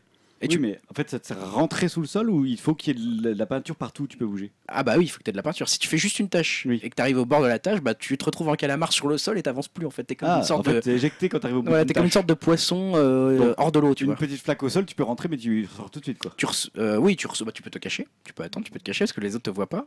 Euh, tu peux, tu- si tu avances effectivement, tu vas ressortir automatiquement. Tu vas te retrouver en calamar euh, sur le truc, mais dans ce cas, tu lâches juste la gâchette et tu te re- retransformes en humain Donc automatiquement. c'est une action de ta part de te transformer en calamar et de te retransformer en humain. C'est une action, c'est une action de rester en calamar. En fait, tu laisses appuyer la gâchette pour rester en calamar. Et dès que tu la lâches, tu te remets en humain. Donc c'est à dire que tu peux être sur ton encre en forme humaine. Tu n'es pas obligé d'être en calamar. Oui, tu peux te balader logique. sur ton encre en forme humaine. Et alors, comment tu te vois quand tu es en calamar sous le, sous le sol? Ah, tu te vois pas en fait. Tu, euh, tu sais où tu es, euh, vers ton déplacement, Oui, vers la avec la caméra. caméra, voilà, T'as euh, pas une silhouette de toi Si, t'as le une Euh, si, tu as une petite silhouette, je crois, ou un. Oui, c'est ça, c'est une très vague silhouette, mais en fait, tu la regardes pas vraiment parce que tu es tellement habitué au- en, en gros à l'espace Oui. de la caméra euh, que tu sais où tu es en fait Surtout exactement. que tu peux pas tirer en calamar. Oui, donc tu es dans ton encre et après tu t'en sers pour te déplacer soit sous des je sais pas des grilles ou soit sur les murs pour grimper et soit pour euh, euh, enfin te déplacer furtivement et après tu, tu, tu ressors en tant que enfin humain en tant que Ouais. inkling, euh, Inkling, ouais. inkling pour euh, fraguer euh, Et alors, si tu as une tâche euh, de ton équipe là et que tu as une tâche à 100 mètres, tu peux pas rentrer dans cette tâche et Non. sortir dans l'autre. Non, euh, par contre, tu peux sauter, tu as un petit saut, hein, le bouton X de mémoire, euh, mais ça te permet de sauter, euh, je dirais, une distance Ah, d'un mètre. D'une tâche à l'autre. Voilà, Bah, d'une on- tâche à On te l'autre. voit le temps que tu sautes. On te voit, le mec peut te fraguer en l'air, hein, direct. Donc euh, il faut faire attention à ça. tu peux aussi faire un grand saut si tu rejoins quelqu'un Alors voilà, qui est par contre, quand tu es dans ton encre, imaginons t'es dans ton- tu t'es fait un petit coin d'encre, puis là tout d'un coup tu as trois ennemis qui arrivent qui sont en train d'ancrer toute la zone, toi tu es planqué dans ta tâche d'encre. Tu te dis, là tu regardes vite ta mablette et tu vas cliquer sur un de tes potes et ton truc va décoller d'un coup. Et là tu peux partir et le rejoindre, euh, ce- on va dire Alors, tu euh, te téléportes presque. presque un- une sorte de téléportation. Uniquement quand tu- tu es un calamar. Ouais, uniquement Voilà. quand- Ceci dit, tu, tu, tu laisses le terrain aux autres. Mais tu laisses le terrain. Parce que le but, Mais en c'est général. Mais euh, tu évites de te faire En tuer. général, quoi. tu évites de te Ouais. faire tuer, du coup tu peux peut-être revenir d'une autre façon. Alors, quand tu es dans ton encre, si un ennemi veut encre à ce moment-là la, la place Ah bah, il te touche, il te touche. Ah, en fait, il te, il te touche. touche, à ce moment-là, vu que t'es plus dans ton encre, tu repasses en forme humaine. Et là, bah, tu peux lui tirer dessus, mais en général, il t'a déjà blessé, c'est toi qui meurs en premier. Alors, si je comprends bien, en fait, le jeu, c'est pas vraiment de tuer les autres, c'est juste de mettre de l'homme partout. Alors effectivement, moi j'ai remarqué maintenant euh, avec pas mal d'expérience du coup qu'en fait la technique la plus euh, efficace à Splatoon, c'était de ne pas se soucier de l'autre équipe. Il faut surtout pas se soucier d'eux. Il faut aller ancrer au maximum, c'est tout. Aller ancrer. Le jeu en fait, et vous le dit, hein, le, le but du jeu c'est d'ancrer. Et en fait, il y a plein de gens et je vois en face de moi euh, dans les autres équipes qui oublient ça. Et euh, ils passent ton temps à être un sniper, essayer de te tuer, mais les mecs ils perdent à chaque fois quoi. Ils perdent à chaque fois. Quand tu te fais tuer, qu'est-ce qui t'arrive? Bah tu reprends, tu reprends au point de départ et puis hop. euh, tout de suite tu Oui, pas tu, temps. quasiment ce 4 Ouais, secondes, c'est 4-5 hyper secondes. rapide. Mais en fait, euh, si tu perds pas le temps entre guillemets à tuer les autres, bah, tu ancres une quantité phénoménale de cartes, les autres sont débordés, et à la fin, comme c'est ceux qui ont le plus ancré qui gagnent, bah tu gagnes quoi. Donc en fait, ça sert pas à grand chose de tuer les autres, moi j'ai remarqué avec le temps. Bien sûr, si t'en as en face de toi, bah tu le tues quoi. Mais euh, Par politesse. par politesse, par décence quoi. Mais bon, euh, c'est vraiment, j'ai remarqué que ça marchait mieux et tu gagnes vraiment beaucoup de niveaux quand tu commences à comprendre ça. Est-ce que ça change quelque chose si tu arrives dans une zone neutre ou une zone déjà ancrée par l'ennemi, de ancrer toi? Non, euh, le- la quantité d'encre, euh, enfin parce que tu as une jauge donc de ton arme spéciale qui dépend de la façon dont tu ancres, elle n'augmente pas plus vite que tu ancres une zone qui est déjà ancrée par l'ennemi ou une zone neutre entre guillemets. Et toi, quand tu marches sur l'encre des ennemis, ça te fait rien? Si, quand tu marches sur l'angle des ennemis, tu marches très très lentement. Ah, Limite, t'avances t'es plus. en poissé, Et en quoi. plus, tu vois ton écran qui commence à devenir rouge. Si tu restes trop longtemps, tu meurs en fait. Ah, donc en fait, il faut vraiment ancrer devant soi. En fait, il faut tout le temps ancrer devant soi. Tu es quasiment tout le temps en train d'ancrer. Et dès que tu vois de l'encre ennemie, bah oui, tu sais que tu peux pas aller là, donc il faut ancrer tout de suite. quoi. Au niveau des armes, donc vous parlez d'un rouleau. Donc T'as un là, tu rouleau, un rouleau qui parle Voilà, ça, t'as une sorte de pinceau avec lequel tu marches, donc là t'es quasiment tout le temps. Et puis t'as beaucoup en fait des flingues, hein, donc lesquels tu tires des, donc t'as des flingues qui tirent tout près de toi, des, grosses, des espèces de grosses boulettes très rapidement, et t'en as d'autres qui tirent un peu plus lentement, mais des trucs assez lointains, donc tu peux quand que même tuer quelqu'un. une arme principale, une arme secondaire et une arme, Et une arme spéciale. spéciale, donc à chaque fois. À chaque fois, bon, par exemple, tu as ton arme euh, principale, ça va être un fusil un rythme assez moyen, mais qui tire très loin. Ton arme secondaire, ça va être des bombes. Donc tu peux lancer une bombe, elle va prendre un petit peu de temps, puis elle va exploser, ça va faire une tache de peinture et potentiellement tuer les ennemis qui étaient cachés là. Et puis ta troisième arme, une fois que tu auras pas mal ancré, ta zone d'ancrage va se réaliser. Ça peut être une sorte de tornade d'encre, par exemple. Donc, tu vas choisir un point sur la carte. Là, tu as une tornade de ton angle de couleur qui va arriver, qui va ancrer toute la zone. Donc s'il y avait un ennemi en ce moment-là, c'est c'est mort pour lui. Puis toi, bah, ça peut te permettre de t'accéder à cette zone-là plus facilement. Tu sais au moins que tu auras déjà accédé à cette zone-là, qu'elle sera ancrée à ta couleur et que tu pourras t'y Et cacher. euh, t'as des équivalents de fusil de sniper, même si tu me disais Ouais. que ça sert à rien. Ouais, t'as des snipers. Alors, ça sert pas à rien. Il y en a qui sont très bons. hein. Il y a Oui, des mecs qui sont niveau 20 sniper, ils te snipe de l'autre côté de la carte, tu comprends rien, t'es tout le temps bloqué. Bon, c'est très rare quand même. Mais oui, t'as des, t'as plusieurs euh, types de snipers. T'as un sniper où même en fait la caméra change et tu te retrouves vraiment en visée sniper. Et il y en a d'autres au contraire où tu continues à voir le reste du monde. Donc ça, c'est une arme, je crois, niveau 19 qui est vraiment pas mal, mais qui est assez difficile à maîtriser. Et euh, là, tu peux aller loin, mais par contre, tu tires pas beaucoup, et du coup, tu ancres quasiment rien, quoi. Hmm. Donc ça, c'est vraiment, euh, à la fin, comme le but, ça compte juste les points de ceux qui ont ancré le plus, bah, en général, c'est très compliqué. Il faut être pas avec de des bons. pénalité en plus quand tu tues les ennemis en fait, au Non, niveau non, non, non, ça te compte, tu sais indiqué à la fin, mais ça ne compte pas dans les points. D'accord. Et les cartes sont accidentées, j'arrive pas à voir comment c'est. c'est- Bah, c'est une sorte de. Par exemple, en as- fait typiquement, tu as un skatepark. Donc, toi, euh, elles sont symétriques en fait, exactement. ch- Chacun des deux équipes a exactement la même chose de son Ah oui, côté. elles se rejoignent en- en- au milieu. Enfin voilà, c'est vraiment une T'as pas mal de maps qui ont des, tu vois, des passages un peu, soit des trucs en hauteur, Voilà. soit des choses qui vont aller Elles sur des, sur, des, ouais. sur des grillages pour Ouais. pouvoir. Il y a pas mal d'approches différentes avec une zone centrale. Ouais, t'as toujours une zone centrale qui est effectivement le bins où tout le monde se rue pour aller défendre le truc et vraiment c'est genre t'as une tour au milieu il faut y aller ça c'est par exemple pour le skatepark et puis t'as des trucs sur le côté souvent qui sont un peu en hauteur pour les snipers s'ils veulent y accéder Euh, Tu peux aussi, il y a des zones qui sont beaucoup moins empruntées en général, encore plus sur les côtés, vraiment les extrémités cette fois-ci, où là les gens passent pour essayer d'aller dans le camp ennemi et retourner par derrière eux. Enfin, les, les cartes sont vraiment. Il y a bien combien de maps maintenant? Parce que au début, il y en avait que Euh, 5, je crois. et Ouais, on est à. euh, je crois qu'on est à 6 ou 7 maintenant. Je Ouais, pourrais parce pas dire qu'ils en rajoutent au fur et à mesure. Il y a beaucoup d'armes déjà Ouais. qu'ils ont rajoutées. Alors, Ouais, ils ils en en rajoutent, mais elles sont aléatoires et elles s'affichent que par deux c'est toutes les Il y a quatre que tout- il y a que deux maps au hasard, ouais, toutes les 4 heures elles changent. Toutes les 4 heures, Mais du coup, tu les connais super bien, quoi. Par contre, ça c'est vraiment agréable parce que tu dis ah c'est celle-là, bah je vais prendre ta arme, tu vois. Oui, ça peut être un avantage. Hein, comme on Ah bah moi j'aime bien. Enfin, le but, euh, Et- t'as- T'as aussi débloqué le mode pro? Oui, j'ai aussi débloqué le mode pro dont j'ai pas trop parlé ici, effectivement. C'est un peu la même chose, mais sauf que c'est un objectif. hein. Souvent, c'est conquérir une zone et la défendre, deux zones et la défendre. Et donc là, c'est un mode pro qui est accessible une fois que tu es niveau 10 seulement. Donc c'est déjà long hein, d'atteindre un niveau euh, 10, on va dire. Il faut déjà pas mal passer de temps. Et euh, là, c'est assez marrant. C'est un peu différent parce que le but n'est pas d'ancrer toute la carte. Hein. La rigueur, tu t'en fous. Il faut ancrer juste une zone ou deux et il faut la défendre. Alors là, c'est complètement différent. C'est beaucoup plus dur, mais par contre, c'est euh, beaucoup mieux rétribué en forme de points et d'expérience. Donc tu gagnes de l'expérience beaucoup plus vite et tu as une sorte de note pour savoir si les gens sont bons ou pas. Mais globalement, tout le monde a à peu près la même note pour l'instant. Donc le C'est pas le mode plus fun, pro, je le mode pro, en gros, ça revient plus à des euh, C'est un mode défense de zone. Pour drapeau- l'instant- drapeau, défense de zone. Voilà, Capture et- the flag, drapeau. voilà. Il va y en avoir d'autres, ils en ont annoncé d'autres hein, pour, euh, qui vont arriver euh, dans ce truc-là. Ouais, En août, il y aura une grosse mise à jour. Une autre, voilà, il y aura d'autres d'autres mises à jour avec notamment d'autres modes pro qui vont arriver, donc on attend de voir ça, mais pour l'instant, on- je crois qu'il va y avoir un truc qui s'appelle euh, euh, Rainbow, euh, enfin quelque chose comme euh, la pluie de couleurs ou un truc comme ça. Donc on ne sait pas ce que ça veut dire exactement, on va voir lors de la mise à jour. Et là, ils font des grands tournois où tu choisis un camp. Là, il y a Rock contre Ouais. Rock versus Moi j'ai pris Rock. Et en fait, tu bats pour ton clan. euh, Ouais, je sais pas pour l'instant ce que ça va donner, moi j'ai juste un t-shirt, mais bon, Ouais. tout le monde l'a. Parce qu'ils jouent beaucoup sur la customisation aussi des personnages. Tu as beaucoup de choses à acheter. Des, des, voilà, il y a un côté un peu fashion dans les. euh, ont- Fashion, mais du coup, en fait, qui est un mode détourné de la, ouais, de, de- comment dire, du crafting, de, enfin pas de crafting, mais de personnalisation de son, Ouais. de son équipement qui est assez poussé. Et du coup, à la fin, tu passes euh, vraiment des heures à te dire, tiens, je vais faire monter en niveau ce t-shirt-là, par exemple, parce que j'ai envie d'avoir euh, les quatre bonus qu'il apporte, même s'il y en a trois aléatoires, et que peut-être ils vont m'apporter vraiment euh, l'équipement complet, enfin, celui que je veux, qui me permet d'être ninja, de me déplacer plus vite, machin.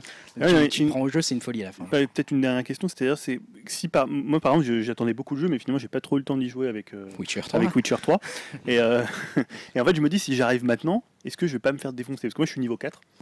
J'ai fait quoi? J'ai joué deux heures au jeu, pas plus. Bon, au début, ça allait assez vite au niveau de la montée des niveaux. Mais si j'arrive maintenant, je vois que tous les Mm. gars, ils sont niveau 20, ils connaissent tout, tout le système des armes, ils connaissent toutes les maps. C'est pour ça que je dis que c'est un peu un problème le côté euh, Matchmaking. équilibrage, mais j'ai l'impression que ça s'améliore en ce moment. J'ai l'impression que, alors moi au début, quand j'ai été niveau 4 et que j'ai- essayé niveau 5, je me retrouvais tout le temps avec des mecs niveau 19, 18, 20, euh, Bon, des- après, beaucoup de japonais. tu souffres un peu au début. Non, mais c'est le matchmaking qui est. Oui, matchmaking, et Voilà. l'équilibrage, matchmaking était pas bon. Maintenant, euh, alors, je fais quasiment que des matchs avec des niveaux 18 ou plus maintenant. Je sais pas, j'ai quasiment plus jamais vu de niveau 5, 6, ça m'arrive plus trop. Ouais. Donc j'ai l'impression que ça s'améliore un peu là. Bon, je vais essayer d'y aller. Ah franchement, vas-y, c'est du bon temps quoi. Et surtout, c'est sans prise de tête, donc ce Ah qui change j'ai- un peu des TPS. Ce que j'ai fait, moi, j'avais vraiment aimé hein, les parties que j'ai fait. Je trouve ça vraiment excellent. La dernière question qui tue, est-ce qu'ils ont parlé d'Amiibo? Il y a des amiibo à Splatoon, bien sûr. hein, Les Ah. amiibo qui sont déjà en rupture de stock depuis belle lurette, comme tout, tout bon amiibo qui, amiibo qu'il se doit. À quoi ils servent Oh, ils servent à avoir des, euh, des armures spéciales, je crois, des choses comme fait, ça. il- Euh, il moi, je dé- les ai pas, donc. euh, Il débloque des, euh, il débloque aussi des. euh, il- Ah, des parchemins, non Ou un truc comme ça dans le non, en fait, mode il solo débloque des niveaux euh, différents dans le mode solo. Ah oui, voilà. Euh, en fait, c'est les mêmes maps, mais avec des objectifs euh, différents. voilà bon. Et puis euh, des costumes un peu euh, voilà, spécifiques. Ouais, en fait, quand tu finis ces niveaux-là, tu débloques euh, Ouais, un ça. costume euh, spécifique. Ouais, parce que tu le vois de temps en temps, c'est un mec un peu habillé en Predator.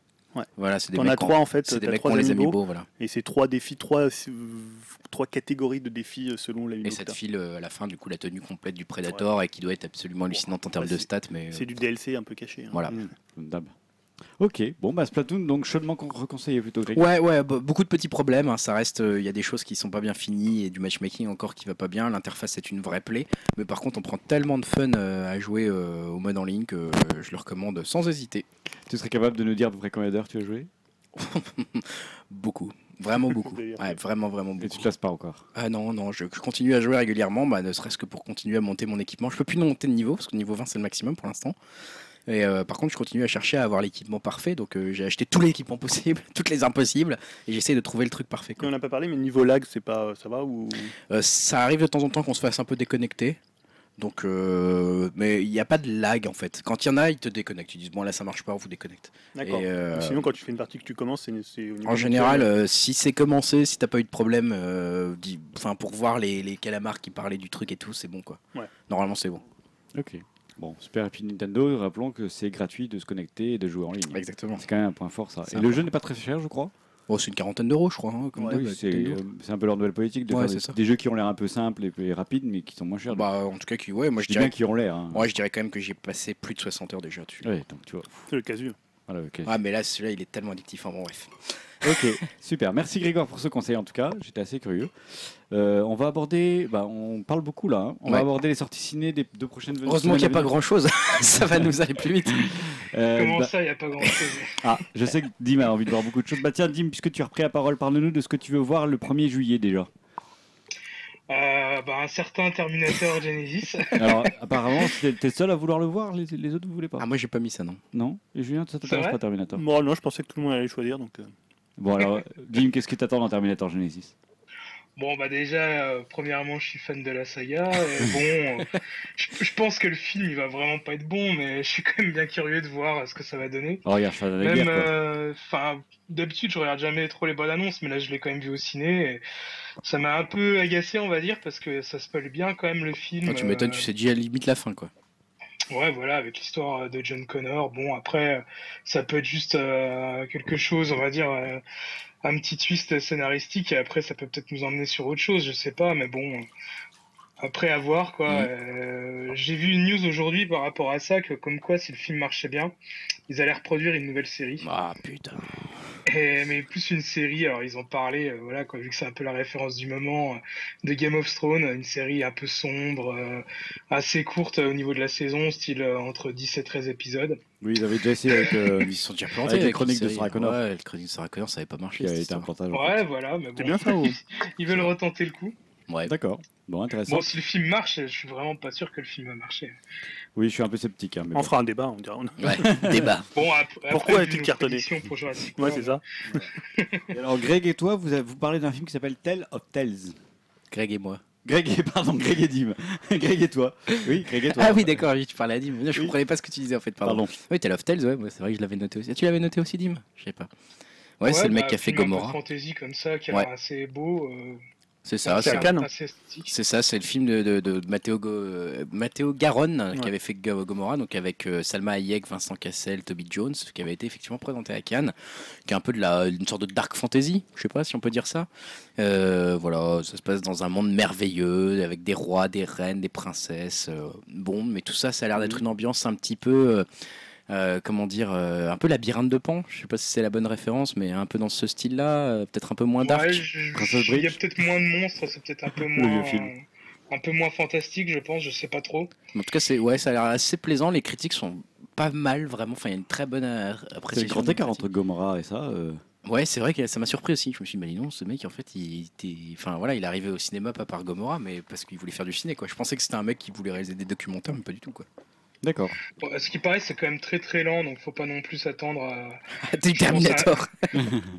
à un, film, un film de fantasy euh, grand public. Quoi. Bon, à voir. Et Julien, toi, tu nous évoques Love and Mercy. Oui, parce que moi j'ai vu ce. Donc, euh, ça- ça- l'histoire, c'est quoi? Ça parle du jeune Brian Wilson. Ah Donc, oui, ça parle oui. Des Beach Boys. Ah, mais oui, mais je voulais Pas voir du ce jeune film. Ah, c'est les Beat Boys, c'est ça? Ouais. T'as Ah, raison, oui. t'as raison. Avec Paul Dano. Avec Paul Dano qui joue Brian Wilson jeune et avec John Cusack qui joue euh, Brian Wilson euh, vieux. Voilà, donc ça n'a pas l'air hyper original dans la Non. façon dont c'est fait. quand Avec la ils- bande-annonce déjà. Ah, mais mais c'est- le biopic, c'est toujours Bah, efficace. c'est les Beach Boys en même temps, Ouais, c'est les meilleurs quand groupes même- de l'histoire, donc voilà. Ouais, c'est clair. Oui. Une personnalité assez étrange en plus. Ah, Brian euh, Wilson, ouais, un Brian génie, un génie total, mais voilà, rien que pour ça, euh, puis rien que pour la musique, t'entends la musique des Beach Boys, t'as envie de. Ah bah pendant deux heures. T'as envie de te prendre C'est bien pour l'été. Bah non, mais t'as envie d'aller prendre une plage de surf. Ah, euh, on peut rigoler. On peut faire aucune blague ici. Non mais surtout Ah, que ça a l'air assez centré sur le passage de leur meilleur album qui est Pet Sounds. Euh, voilà parce que toutes les, tous les morceaux que t'entends c'est pratiquement que des morceaux de Pet Sounds. Donc euh, c'est quand même la meilleure période créative euh, de Brian Wilson. Donc euh, ça vaut le coup d'y aller rien que pour la musique. quoi. Après on peut, on peut le faire. Paul et Dano, écouter, Paul, Paul Dano est un Paul très bon acteur aussi, en ouais, plus. il est donc, très, très bien, Paul ouais, Dano. je ça à ce On le voit pas assez, Paul Dano. Ouais, c'est vrai. Ouais c'est vrai que ouais, on le voit pas trop, trop souvent. Pourtant, Alors voilà je sais pas si le film est très bon mais il y a de la bonne musique. Moi, personnellement, ça m'attire pas, mais j'ai un peu peur Ouais, j'aime bien les biopics. moi. Hmm. Ah ouais, t'aimes pas? Toujours déçu. Bon, allez, le 8 c'est quoi, c'est juillet. le 8 juillet, Grégoire Ah, si, rien, ou peut-être Magic Mike. Ouais, vraiment, alors moi j'ai pas vu grand chose, j'ai peut-être mal cherché, hein, euh, j'ai pas vu grand chose qui m'attirait, donc je me suis dit, bon, on a parlé de Channing Tatum euh, plein de fois, on a parlé un Ouais. peu de Magic Mike. J'ai mis Magic Mike aussi. C'est vraiment sans conviction parce que bah, tu avais fait tes réserves, hein, Julien. Ouais, c'est vrai qu'on s'éloignait de la. On sait pas Starberg, on s'éloigne de la fable sociale euh, un peu qui était le projet premier Magic Mike pour aller vers le semi-porno pour MILF, je ne sais pas comment le dire, mais voilà, les mecs qui se déshabillent et qui amusent- qui s'amusent à éjaculer du lait, je ne sais pas, enfin, je j'ai pas compris la bande-annonce, donc je suis vraiment pas trop tenté, mais bon, voilà, c'est vraiment parce qu'il faut mettre quelque chose, je crasse, sais pas si je suis... rat- T'as pas vu, t'as vu autre chose toi ou pas Bah oui, Dim, voyons voir. Alors, Dim, Bah, Dim, je le, voir? Dim, je le vois dans la lumière, là, ça on dirait Shining. c'est vrai que là, je sais pas comment tu t'éclaires, dis, mais là ça fait trop Il peur. regarde à l'écran. Dim, qu'est-ce que tu vas aller voir Non, parce que je regarde ma tablette vu que j'ai pas trop préparé la rubrique. Si, t'avais noté un Film. Ouais, mais j'ai quand même sélectionné euh, Insidious euh, chapitre 3. Ah, bah oui, bah on oui, en une attendait horreur. pas moins. Ah, bah, Bon bah voilà, vous mieux. commencez à me connaître. Moi, je suis un gros fan de films d'horreur. J'avais vraiment mais adoré euh, le premier Insidious. Bon, beaucoup moins le, le deuxième. Euh, Celui-là, en plus, il est plus réalisé par euh, James Wan, mais par un certain euh, Leigh Whannell que je ne connais pas du tout. Donc euh, Il va bientôt voilà. faire un Après, j'ai jamais vu la bonne annonce. Je crois que c'est une origin story par rapport, euh, on va dire, à la saga Insidious. Donc euh, pourquoi pas, quoi. Mm. Si vous aimez les films d'horreur. Ouais. Je me sens un peu seul, désolé. Non, mais bon, pourquoi pas, c'est vrai qu'il n'y a pas grand Moi, chose. j'aime bien les films d'horreur, mais Ouais, justement, euh, Insidious, j'avais bien aimé, mais euh, ouais, Ouais, le 2 premier déjà. Insidious, je trouvais que c'était vraiment une grosse claque. Enfin, au niveau de la réalisation, enfin, comment le son est utilisé au ciné. euh, Enfin, je trouvais que c'était vraiment un film qui faisait vraiment bien peur, quoi. euh. Un peu trop à mon goût. c'est difficile d'être surpris aujourd'hui par des films d'horreur. En fait, c'est ça qui me. Voilà. Bah, le dernier, c'était dont tu avais parlé. Euh... euh, It qu'on avait fait un Follows. conseil, It Follows, Ah oui, Ah oui. Follows, ouais. Ouais. Follows, ouais, C'est pas le même style Ça avait encore. pas mais- fait peur, mais c'était. mais qui était surprenant. le Oui, qui avait une ambiance incroyable. Ok, bon bah euh, pas énormément de choses au ciné d'après nous. hein. Ouais, Voilà. Après. Là, il faudra parler des, des films qu'on a vus et qu'on a conseillés. quoi. ouais. Oui, exactement.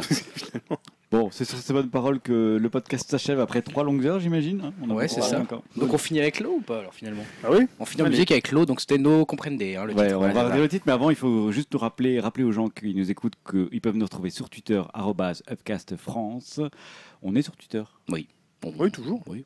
On poste que de temps en temps quelques liens. Voilà, on n'est pas euh, Non, super on n'est pas à présent. fond, non. On essaie mais- de faire un peu de pub, mais on est un peu Voilà. mal à Si on avait des amis Bolen à faire gagner, on, J'en on ai un. exploserait J'en les. j'en ai acheté deux. hein. J'en ai un pour le podcast. hein. Non, mais on est toujours Non. content. Ah, si, pour la rentrée, pour la rentrée. On est toujours content d'avoir des gens qui nous font des petits clins d'œil sur Twitter. hein. Oui, ça fait Évidemment. toujours plaisir de, quand on a des RT de notre podcast pour nous faire un peu de pub. c'est vrai. Sachez que vous On pouvez apprécie. toujours euh, nous mettre de- des étoiles sur iTunes. Ça nous permet d'av- de gagner en visibilité. On Ouais. est toujours content de ça aussi. Mais on est surtout super content si vous venez sur le site upcast.fr, le site qui héberge entre autres notre podcast. Vous pouvez l'écouter de manière chapitrée pour écouter que ce qui vous intéresse. Ouais, on a posé plein de questions ce soir, donc venez donner votre avis sur tout ça. Exactement, et on est surtout super content que vous mettiez des commentaires Ouais. qu'on euh, qu'on lit et auxquels on répond avec grand plaisir. Ouais. On se donne rendez-vous dans deux semaines? On le fait dans A deux priori, semaines ouais, dans Oui. deux semaines. ouais. On est encore là dans deux semaines 13 juillet, je crois, c'est ça Dans deux semaines, Julien a déjà quasiment tout le programme en tête. hein. Il m'a envoyé Ah. déjà des choses. vrai qu'il a bien c'est un truc de fou. Il a déjà plein de choses. Les débats et tout ça, c'est déjà écrit. Donc euh, rendez-vous dans deux semaines, aux alentours du 13 juillet